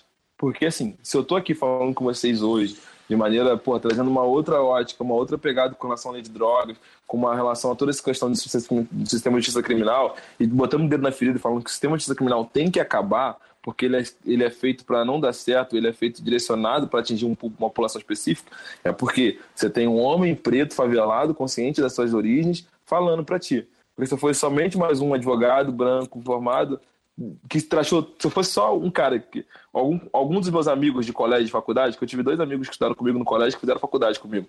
Se fosse algum deles dois, eles não fariam esse, esse recorte, não fariam essa abordagem. Porque eles não viveram o que eu vivi, vivi, não viveram o racismo estrutural que eu vivi, que eu vivo, então assim, não teriam essa, essa percepção de mundo que eu tenho. Então, onde eu quero chegar aqui, a importância da lei de, da, da lei de cotas é, é pensar que a gente vai ter um debate muito mais plural, e aí, consequentemente, possibilitando a gente fazer uma análise mais complexa e propor soluções realmente efetivas.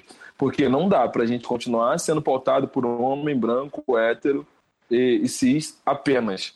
Você exclui, você exclui uma, uma, gama de. Você exclui mulheres, você exclui homens negros, você exclui mulheres brancas, mulheres pretas, você exclui gays.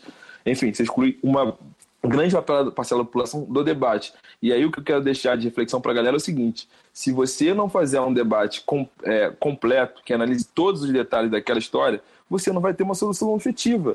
Isso é, isso é, isso é fato. Você vai analisar uma, uma garrafa de vinho, você não vai olhar só um pedaço do rótulo, só a parte de cima, só a parte de trás. Você vai ler toda a garrafa de vinho para saber se ela é boa, se ela é ruim, qual é a safra, qual é o país. Então você tem que analisar todos os detalhes daquela, daquela, do, daquele, daquela questão que está abordando, tem que analisar. Então, assim, por que, que a gente. Na, por que quando a gente vai construir a sociedade, a gente analisa só o, de, só o detalhe, né, no caso, né? Só a, o ponto de vista do homem branco hétero? Como que a gente vai construir uma sociedade realmente. Como que a gente vai evoluir enquanto sociedade assim, cara? Como que as pessoas podem projetar que a gente está realmente evoluindo no, no, caminho correto a partir do momento que a gente é pautado por um grupo específico e que é hegemônico historicamente? Não dá, não dá.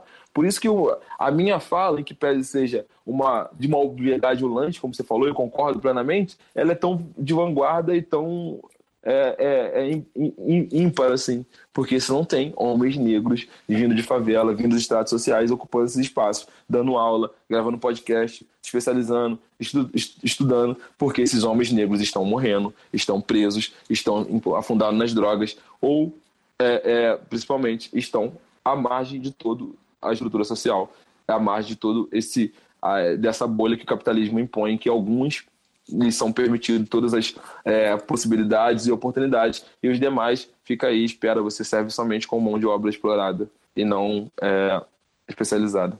Ô, Joey, relacionado com isso, cara, é... como que você lida com as pessoas que, com os negros que acham que esse discurso é discurso de vitimismo? É, não sei se você já teve essa experiência é, pessoal. Eu é, já encontrei, já, já precisei defender política de cotas é, para amigos meus que são negros. E, e esses caras dizendo que não, que, que não precisa mais. que Como, como você lida com essas coisas, cara? É, é que a gente tem que ler essa galera. E aí, aí eu coloco nesse mesmo grupo. Ele está falando negro que que deba é, que é contrário à política de cotas. E no mesmo grupo você coloca a mulher que é machista, o, o gay que é homofóbico. Você tem esse, esse, esse, esse, essas pessoas que compõem esse grupo. E aí a gente tem que ler, e aí a minha leitura é, é, num contexto de que eles são fruto de uma sociedade é, escrota, que direciona isso e, e, e sabota. Então, assim, a, essa pessoa, ela é fruto desse contexto em que ela não consegue enxergar, primeiro, falta informação, certamente, segundo, ela não consegue fazer uma leitura racial, ou de gênero, ou de classe, de, é, é, dessas situações, e ela não consegue enxergar é, a complexidade da parada. Ela lê pelo senso comum, ela lê pelo que é básico. E aí entra muito o rolê da meritocracia, cara. Tem o brasileiro, ele, ele, ele abraça a meritocracia, sobretudo o brasileiro emergente, e ele acha que é uma verdade real. Ele acha que realmente somos todos iguais e que você consegue conquistar uma coisa à base apenas de mérito, sabe? E é engraçado porque assim, a minha história viralizou e chegou no Twitter, chegou até o Felipe, chegou até o UOL, chegou até o Intercept, por causa de um rolê de meritocracia. Porque eu tava num, numa barraquinha comendo sopa, uma, uma, uma, noite qualquer aqui, aqui perto de casa, e entrou um debate de, de criminalização, pá, e aí eu me identifiquei como advogado, fiz uma. e expliquei para eles estudo de segurança pública, botei pá, pá, pá, isso tudo. Aí o cara, tá vendo? Mas assim, tá vendo? O Joel é preto, é de favela e é advogado. Basta querer que todo mundo consegue. Eu falei, não, irmão, não é assim não. Primeiro que eu sou preto, de favela, advogado, ok. Mas eu sou advogado porque eu tive um pai, ex-traficante, que pagou todos os meus ensinos, meus estudos, desde o colégio, desde o CEABRA. Eu nunca, eu nunca, eu tenho 30 anos, eu sou um homem preto favelado, e eu nunca estudei em colégio público na minha vida. Eu não sou um, um, um, um padrão de, de, exemplo de meritocracia para ninguém, sabe? Eu fazia estágio, eu usava o meu dinheiro do estágio apenas para mim, para comprar a camisa da Oscar e vodka na noitada. Enquanto a galera que faz estágio aí na, na, nas periferias do Brasil pagam é, é, é, é ou a faculdade ou botam comida na casa, na, na, na mesa de casa, sabe? Então, assim, eu não sou exemplo de meritocracia para ninguém, brother. Eu sou um puta privilegiado no, no, no, aspecto econômico da parada. Então, assim, a meritocracia não existe, mas é vendida como se existisse, porque é, mais, é, é uma, é uma, um dos mecanismos de, né, de controlar essa galera, porque aí fica muito fácil. Você entende que, ah, porque assim, a partir do momento que você coloca a meritocracia como uma verdade universal, você vai, você vai poder, é, consequentemente, dizer esse grupo aqui que é pobre, que está na favela, que, por exemplo, na favela Jacarezinho, que tem o terceiro pior IDH do, do Estado, você vai pensar assim, ah, ele é pobre porque não se esforça. Porque se ele se esforçasse, meritocraticamente falando, ele poderia ganhar dinheiro suficiente para morar no, no, Botafogo, Ipanema, Tijuca e sair desse terceiro DH da cidade. O fato dele ter uma escola fodida, o fato dele ter é, é, dias e dias ao longo do ano sem aula por causa de operação policial, o fato. Isso, isso não, não, entra, não entra na questão. O fato de que. É, a, uma alimentação deficiente na primeira infância influencia na sua, na sua possibilidade cognitiva, de aprendizagem e tudo mais, não é levado em consideração. Os traumas da infância, dessa, dessa galera que mora em situação de vulnerabilidade, em territórios de conflito, é, pela guerra de drogas, são influenciados por esses dramas e por essas, essas marcas de ver um corpo, ouvir tiro, saber que um parente morreu, tudo isso influencia na, na construção dessa pessoa, da psique dessa pessoa e isso influencia no, no, no, no processo de aprendizagem dela é, aí mais para frente, 10 a 15 anos. Então, assim, nada disso entra no debate, nada disso entra no debate. Por quê? Não entra no debate porque a classe média, a elite, não é alcançada por isso. Então, isso não, não leva isso em conta. O que eu quero dizer e aí tentando resumir, é que eu sei que existe esse grupo, eu sei que tem negros que são contra é, ações afirmativas, assim como tem mulheres que são machistas, tem gays que são homofóbicos, mas assim, o que eu quero pôr para você, Geraldo, é que assim, pô, bacana que você fez esse debate, que você foi didático com essa galera, porque assim, a, a minha leitura é que a culpa não é deles. Eles são fruto de um sistema que existe para isso, para alienar, para fazer é, esse tipo de, de, de, de é, objetivar esse tipo de, de situação mesmo. Porque a partir do momento que você coloca esses grupos que, que são afetados por essa prática que, ele, que eles não defendem ou que eles não enxergam, é mais fácil você, é, é, digamos, é, infiltrar e fazer com que ele entre em conflitos entre grupos, sabe? É, você bota o preto contra o preto porque um preto defende a lei de cotas e o outro não. E aí esse conflito mina todo, uma, todo um grupo que já é fudido. Então isso é um projeto, isso, eles são eles são fruto de toda uma sociedade, então assim, a culpa não é deles, é a minha leitura. Eles são fruto de toda essa estrutura muito mais ampla.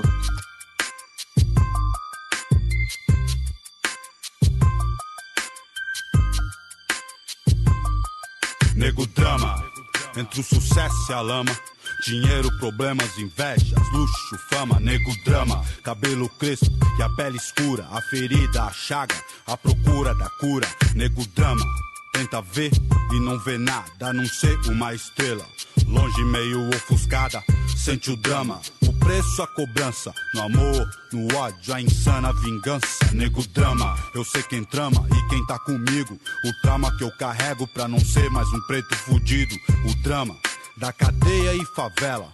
Túmulos, sangue, sirene, choros e velas. Passageiro do Brasil, São Paulo, agonia. Que sobrevive em meias honras e covadias. Periferias, vielas, cortiços. Você deve estar tá pensando que você tem a ver com isso. Desde o início, por ouro e prata. Olha quem morre então, veja você quem mata. Recebe o mérito, a fada que pratica o mal. Me vê, pobre preso ou morto, já é cultural. Histórias, registros e escritos, não é conto nem fábula, lenda ou mito. Não foi sempre dito que preto não tem vez, então. Olha o castelo e não, foi você quem fez, cuzão. Eu sou irmão do meus truta de batalha. Eu era carne, agora sou a própria navalha.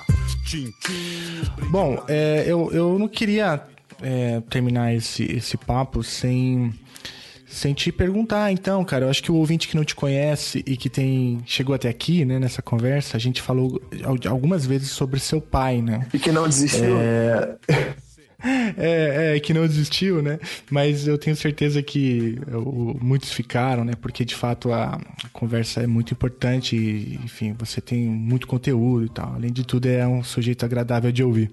A gente tem que estar disposto a ser constrangido, cara. Porque assim, ah, o, o, cara branco que tá vendo, e aí se pode até um cara do mundo, direito, mundo jurídico, que tá ouvindo, aliás, uhum. ele vai falar, putz, mas que isso? Que... Não, cara, é isso. Se a gente que tá que se coloca numa posição de construir uma sociedade diferente da que está posta, a gente tem que estar tá disposto a ser constrangido. E eu falo isso porque, sim, eu estou disposto a ser constrangido no, no, debate de gênero, no debate de classes, então, até mesmo no debate racial. Uhum. Eu sei que eu não sei tudo, mas eu estou disposto a ouvir a mulher falando, apontando meu machismo diário que, que existe. Então, assim, eu só vou conseguir mudar e diminuir o meu machismo a partir do momento que eu me atento com ele, que eu estou disposto a ser constrangido quando ele é, né, extrapola, ou quando eu, é, enfim, sou machista. Então, assim, não adianta você achar que, ah, eu estou no rolê do progressista, estou aqui para construir uma parada diferente, mas, ah, pô, calma aí, mano, se você está discordando de mim, não pode? Não, mano, você tem que estar disposto a ser constrangido.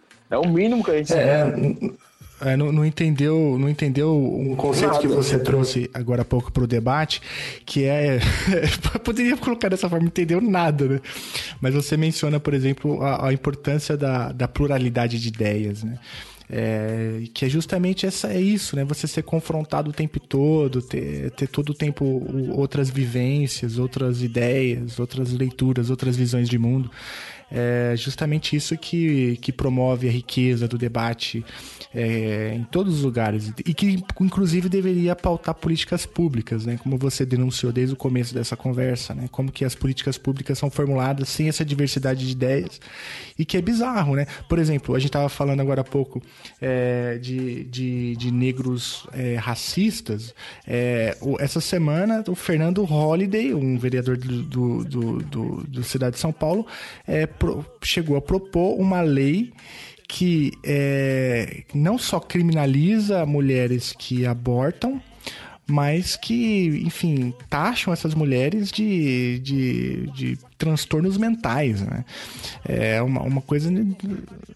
Então, poderiam ser internadas, ou seja, é, falta qualquer tipo de senso Se você pensar, né? essa lei atinge diretamente a população, as mulheres negras. Porque são Perfeito. elas que, estão faz... que não têm dinheiro para fazer um aborto numa clínica que custa 10, 15 conto, 8 conto numa área nobre. E eu falo isso que eu já trabalhei num, num, num processo de aborto e a galera cobrava 8, 10 mil no aborto na Zona Sul. E, a, e, assim, é, foram várias clínicas que foram estouradas. E a galera que fazia aborto na, área, na periferia e na Baixada era 1.500 e 2.000 reais a diferença de valor é gritante. Só que é aí a galera da Zona Norte que faz os abortos. E tem às vezes a menina não tem nem os 2 mil. Ela faz um, um remédio citotec que custa, sei lá, 150, 200 conto. Ou 700 conto, sei lá. Mas assim, é, uhum. é, é, essa menina que não vai ter condições de fazer uma, uma clínica na Zona Sul, clínica bonitinha, que ninguém suspeita, por 10 conto, que vai ser alcançada por um projeto de lei como esse do Holiday. É, que é um absurdo sem tamanho. Fica aí meu chute de escada, assim, é uma aberração é, em múltiplas camadas sobrepostas, né? Como essa que você acabou de falar, enfim, é assim, eu poderia listar uma série de, de, de contradições, de absurdos que essa lei representa.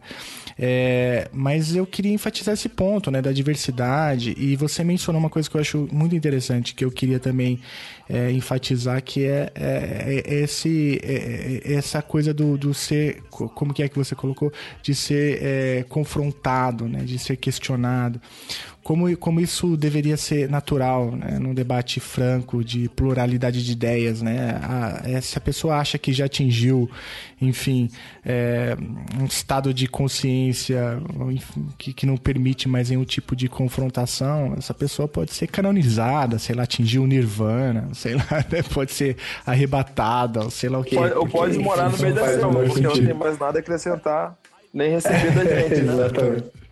Exatamente. Isso vale para o debate sobre racismo, para o debate sobre machismo, como você bem mencionou, que a gente sempre aprende também, todo dia aprendendo um pouquinho mais e combatendo o, machismo estrutural dentro da gente, né? É, mas é isso, cara. Eu ia levantar a bola lá do, do seu pai. Não sei se você quer falar sobre isso, se quer. Podemos avançar para outros temas também. Não, a história do meu pai é, é que tá gosta, ele tá até famosinha por aí. É que ele foi um cara que esteve no tráfico do, do, do, do Jacarezinho durante quase 30 anos.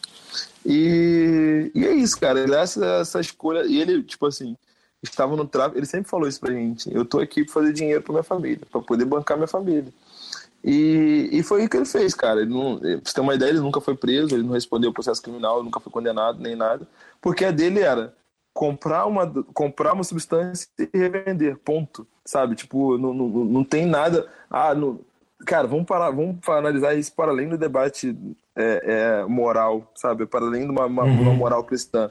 A gente pensar o seguinte: é, nem todo traficante de drogas é Fernandinho Benamar, cara. Nem tudo fica, sabe, um, um narcotraficante que abastece milhares de favelas, assim como nem todo traficante é um homicida, estuprador maluco tem gente, tem tudo. Aí vamos entender uma parada para além de uma dicotomia bem mal. Vamos parar de ser raso na, na interpretação das paradas, sabe?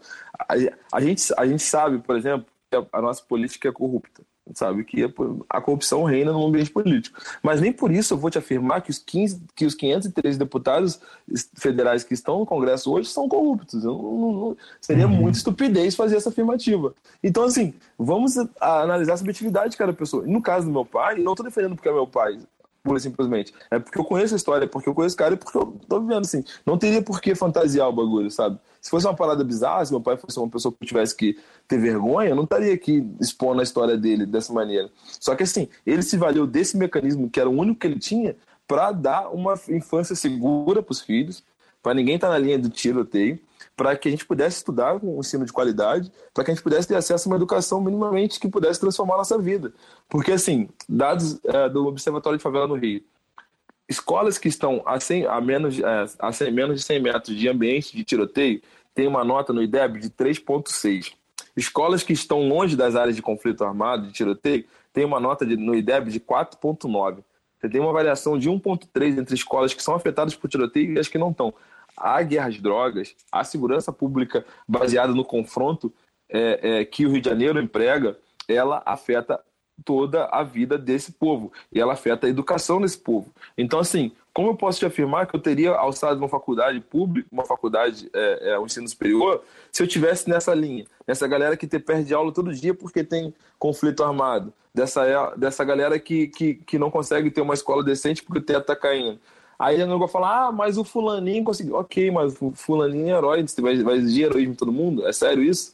E quando tem uma galera branca lá estudando um colégio de 3 mil, tendo, estudando francês, inglês, espanhol, tudo no mesmo, no mesmo ambiente, você vai exigir que o moleque que tá lá não tenha nenhuma porra de uma refeição. Que ele fique 10, 15 dias por, sem aula no semestre por causa do tiroteio. E você vai achar que isso é normal. Sabe? É isso. Vamos ter um bom senso de é, respeitar a diversidade dessa população que é fodida pelo capital, que é empobrecida, né? Pobre, ela é empobrecida e que ela é extremamente afetada sistematicamente, diariamente pela política de guerras drogas implementadas baseado no confronto implementado no Rio de Janeiro, implementado nesse país. Então, assim, é analisar a história do meu pai de todo esse contexto, sabe?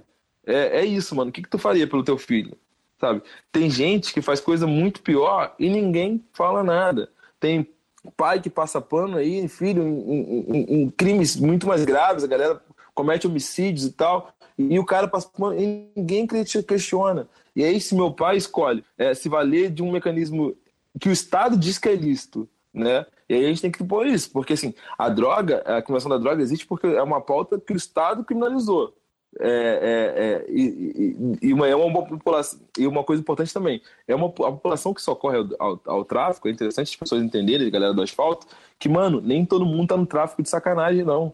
A pesquisa do Observatório de Favela ano passado apontou que 64% dos jovens que entravam no tráfico no ano passado, ou ouvido pelas, pela pesquisa, melhor dizendo, faziam para ter dinheiro para ele ou para a família. O tráfico na periferia é um mecanismo de sobrevivência, é um mecanismo de você ter uma condição minimamente digna de, de subsistir, de se alimentar, de ter uma moradia e de ter itens de consumo básico. Porque essa sociedade que a gente tem, ela é pautada pelo consumo. Todo mundo quer consumir. Todo mundo quer ter o melhor carro, o melhor iPhone, a melhor cerveja, quer tomar Heineken, quer tomar vinho legal. E o pobre não. O pobre tem que se conscientizar com a vida de merda dele. Comer quando dá. Cara, meu pai contava a história que ele comia angu frito quando ele era moleque. Sabe? Comia mortadela frita, era a base da alimentação dele. O cara morou no colégio interno com seis anos de idade. Seis anos de idade, tem moleque branco sendo empurrado em carrinho por babá na Zona Sul. E eu tô falando porque eu vi isso quando eu fui no, é, é, no alergista duas semanas atrás, um moleque grande, branco de 5 anos, com, com, com, com, fralda, sabe? Então, assim, tem crianças com 6 anos que estão sendo vivendo vidas de reis nesse país. E tem crianças com 6 anos que estão no colégio interno, sem nenhum laço familiar, afetivo, moral, de construção de uma, de uma, de uma, da sua personalidade. Sabe, eu tenho 30 anos, eu nunca ouvi meu pai contar uma história dele com o pai dele. Como que a gente vai julgar as escolhas desse cara? E eu não estou passando pano pro meu pai, não. Eu só tô querendo dizer que a, a, a, história é muito mais ampla do que polícia e bandido. Vamos respeitar a subjetividade de cada um e vamos respeitar as dificuldades que é sobreviver na periferia. Que a, a periferia não vive, ela sobrevive nessa estrutura escrota que a gente tem. Perfeito, cara. Olha, Geraldo, você quer perguntar aí mais alguma coisa, cara? Não, cara, eu tô é, acho que só tem que passar isso aí pro povo ouvir, né? Não tem. É, é. é a questão que você falou da empatia, né? O... A pessoa tem que querer se colocar nesse lugar, né? Querer se colocar nesse lugar e relativizar as coisas, né? É... Cara, eu sou pai, tenho um filho de cinco e um de três, e quando você contou agora sobre o seu pai, cara, eu confesso que deu um nó na garganta aqui, porque eu me, me solidarizo com ele, cara. Vocês sabem, a, a, conhece a história do Ney da Rocinha? Ney da Rocinha entrou no tráfico por causa de 20 mil reais para tratar a filha. Sim. Ele, era, ele tinha um emprego bacaninha na net, tudo direitinho, uma vida de bosta, que divide. Ele morava numa casa que dividia, que o banheiro era até coletivo, e entrou para né, pagar uma dívida de 20 mil que o Estado, que o, o traficante prestou para ele pagar o tratamento médico da filha. E aí o cara ficou durante 13 anos como chefe da maior favela, da maior favela do Rio de Janeiro e, né, e construiu todo o patrimônio construiu e toda a vivência construiu. E a gente parar a pensar o seguinte: se o Rio de Janeiro oferecesse uma é, saúde de qualidade para todos e todas, a, a, a filha do Ney teria se tratado no, no, no, colégio, num hospital público, ele não teria contraído dívida, não teria entrado para o tráfico. E aí, aí entra a questão seguinte: quando a gente fala em vítima da sociedade, é, é, e a galera fala, ah, e a galera quer aquele, né, é, fazer aquele debate raso de pegar um, um genocida qualquer e falar, ah, isso aqui é vítima da sociedade também. Não, é entender que se o Estado cumprisse com todo o seu, todo o seu papel, cumprisse com todas as suas demandas, muitas e muita gente não iria socorrer ao tráfico como mecanismo de subsistência. Isso é, isso é fato. Isso é fato. Aí você fala, ah, mas depois que o Enem pagou os 20 mil, ele poderia ter saído. Cara, é um rolê muito fácil. Sair do tráfico, sair do, do, desse, desse círculo do tráfico, não é uma coisa simples, não é uma coisa fácil. Seja pelo. pelo porque, assim, Imagina, tu sai de uma, de uma estrutura que tu tá numa casa e divide um banheiro coletivo. De repente tu paga o, colégio, o, o, o tratamento médico da sua filha. De repente você começa a ter uma vida um pouco mais confortável. Você começa a ter uma casinha legal. Aí você, putz, sua filha começa a estudar no colégio bom. É, é, simples romper com isso, voltar àquela vida de bosta de antes? Seria simples, realmente? Para pensar. Mas não é nem isso, né? E o chefe que vai assumir depois? Vai deixar ou nem sair andando? Exa exatamente, isso que eu falei antes. Não é fácil sair desse. desse, desse... E eu sei porque eu vi isso de casa. Não é simples você sair. Sabe, a galera que tá lá dentro é assim, é, um, é, um, é, é todo um ciclo vicioso que age para que você não saia. E aí, também contar o seguinte: o, o, a, quando o cara sai, ele convive sistematicamente com a possibilidade de ser sequestrado pela polícia. Sabe? Isso acontece muito. E aí não sou eu que estou falando, não, e não, vem, não, não adianta me apontar o dedo, não. Porque quando Hélio Luz, que foi secretário de Segurança Pública no, de, de, Polícia Civil no Rio de Janeiro, assumiu a Polícia Civil do Rio de Janeiro em 1997, ele falou, ele foi, ele foi, ele falou a seguinte frase: a partir de agora, a DAS não sequestra mais. E a DAS é a Delegacia Antissequestro. Ela é famosa por sequestrar pessoas. A Delegacia Antissequestro da cidade do Rio de Janeiro, do estado do Rio de Janeiro, era famosa por sequestrar pessoas. E o chefe de polícia civil falou: a partir de agora, a DAS não sequestra mais. Então, quem está falando aqui não é o Joel. Eu estou repetindo informações de fontes de segurança pública que eu li. E é isso. Os caras convivem com tudo esse tipo de violência. Então, você vai sair, você tem que estar preparado para se, se é, cortar todos os vínculos com a sua família que está ali no, no, naquele ambiente de periferia. Você não pode sair e continuar morando no morro, mano. Porque a polícia vai bater e vai te levar, mesmo que você não deva nada. Então você tem que cortar todos os vínculos, você tem que ir para longe, você tem que se separar, você tem que construir uma nova vida e ainda assim correr o risco da polícia alcançar naquele local, do Estado alcançar naquele local e te criminalizar, mesmo você não tendo mais nenhum vínculo. Então, assim, é um rolê muito mais profundo. É muito, a parada é muito mais complexa. E me incomoda muito o quanto esse debate é raso, sabe? E me incomoda muito, porque, primeiro, porque eu sou fruto desse, desse, desse, dessa, dessa construção de sociedade na periferia. Então, assim, me incomoda muito porque me alcança esse debate. É, é, é muito triste para mim ver isso as pessoas não, não conseguem entender a parada. E você não precisa idolatrar meu pai, não, mano. Não tô pedindo ninguém pra tratar meu pai como herói, não. Ele é o meu herói.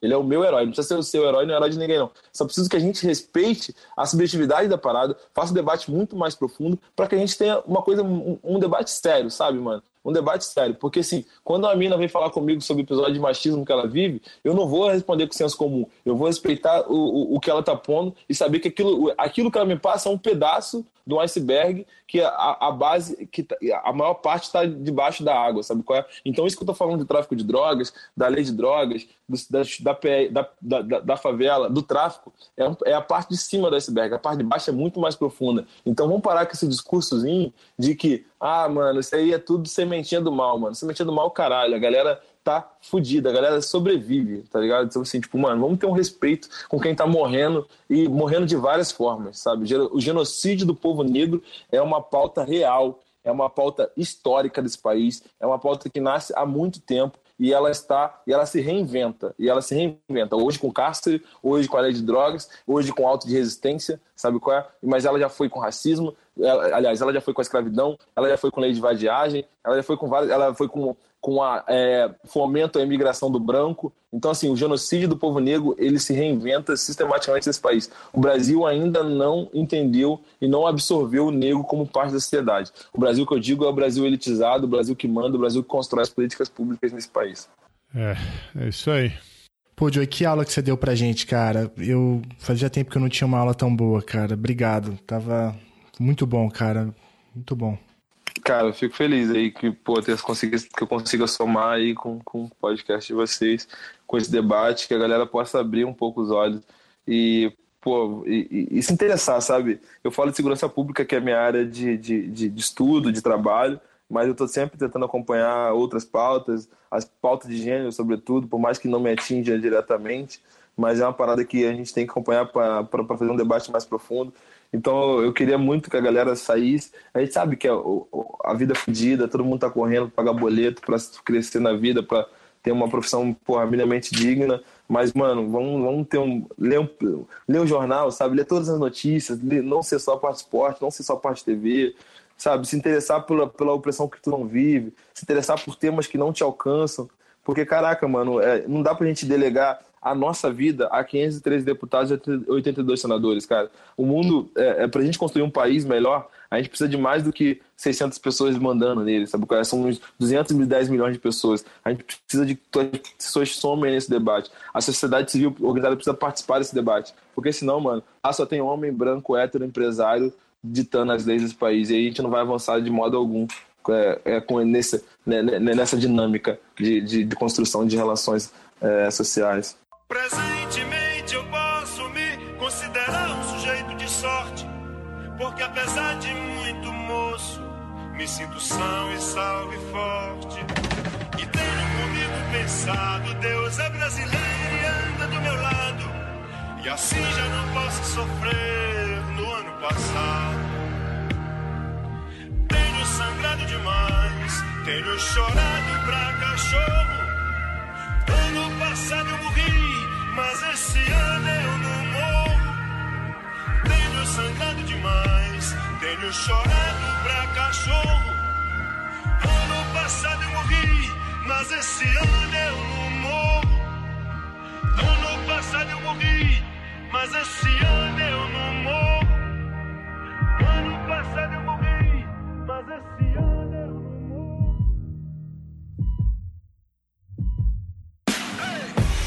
Eu sonho mais alto que drones. Combustível do meu tipo, a fome. Pra arregaçar como um ciclone. Pra que amanhã não seja só um ontem. Com um novo nome, o abutre ronda, ansioso pela queda. Fim do mágoa, mano, sou mais que essa merda. Corpo, mente, alma, um tipo Ayurveda. Estilo água, eu corro no meio das pedras. Na trama, tudo os drama turbo, sou um drama turbo. Conclama se afastar da lama enquanto inflama o mundo. Sem melodrama, busco grana, isso é usando em curso. Capulanas, katanas, busca nirvana, é um recurso. É o mundo cão pra nós, perder não é opção, segue. De onde o vento faz a curva, brota o papo reto. Não deixo quieto, não tem como deixar quieto. A meta é deixar sem chão quem? Rio de nós sem teto. Tenho sangrado demais, tenho chorado pra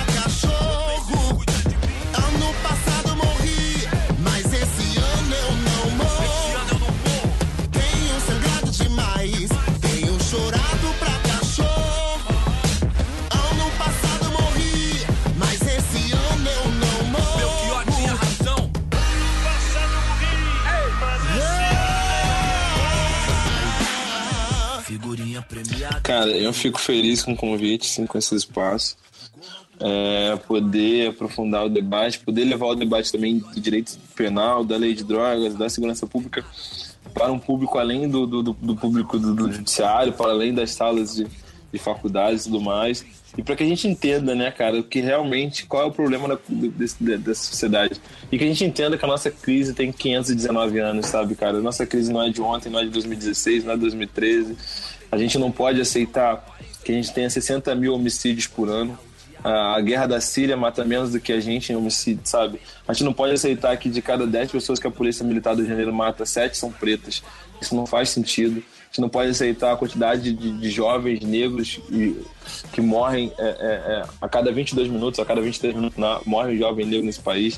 Isso não pode ser natural. E, e, e- para além, cara, a população branca tem que pensar que tudo isso influencia, influencia nesse contexto de insegurança, de violência, de, caos, de caos que a gente vive, sabe?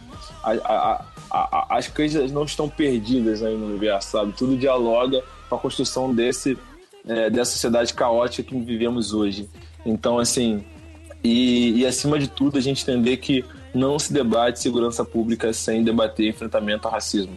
Porque desde a polícia militar, desde a vítima que está na delegacia, dizendo, prestando um- um- uma, uma, uma, uma queixa. E eu já vi vários vários casos assim, em que é apresentado para ele várias fotos de pessoas negras e ela reconhece, reconhece alguém por semelhança, sem ter certeza. E aí ela tem que entender que ela está destruindo uma vida, né?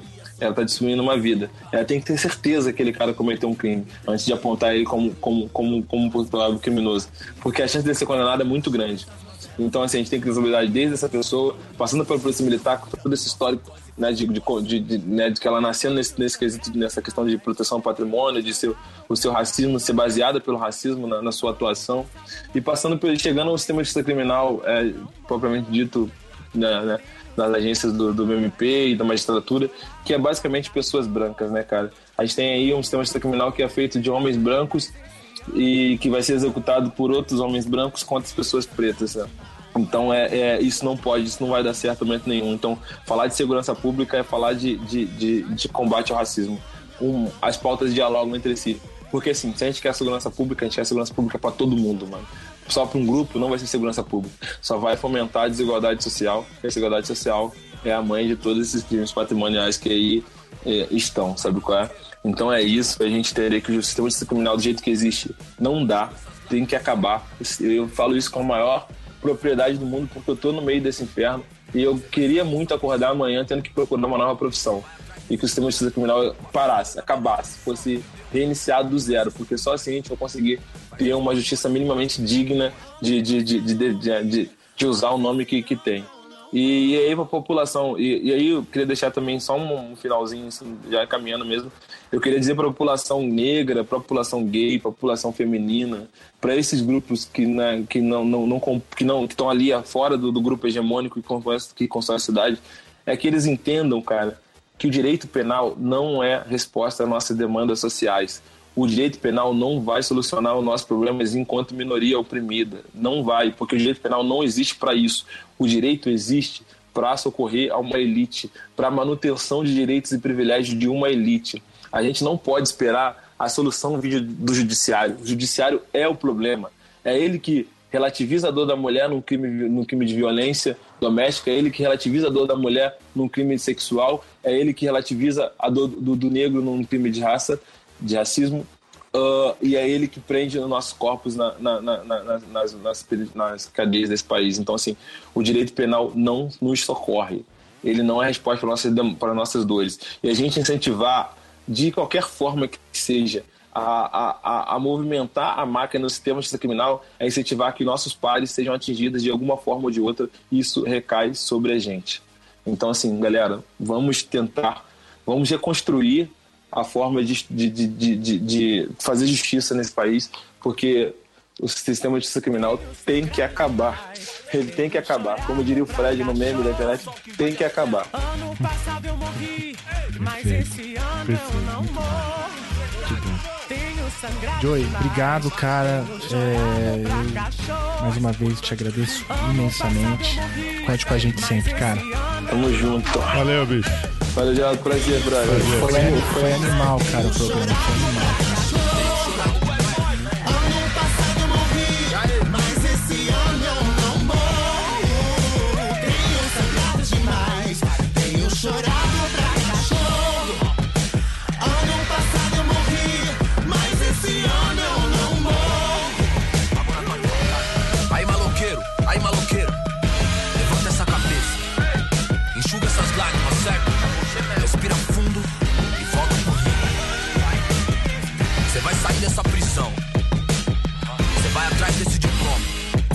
Da beleza do sol, entendeu? Faz isso por nós. Faz essa por nós, te vejo no pódio. Ano passado eu morri, mas esse ano eu não morro.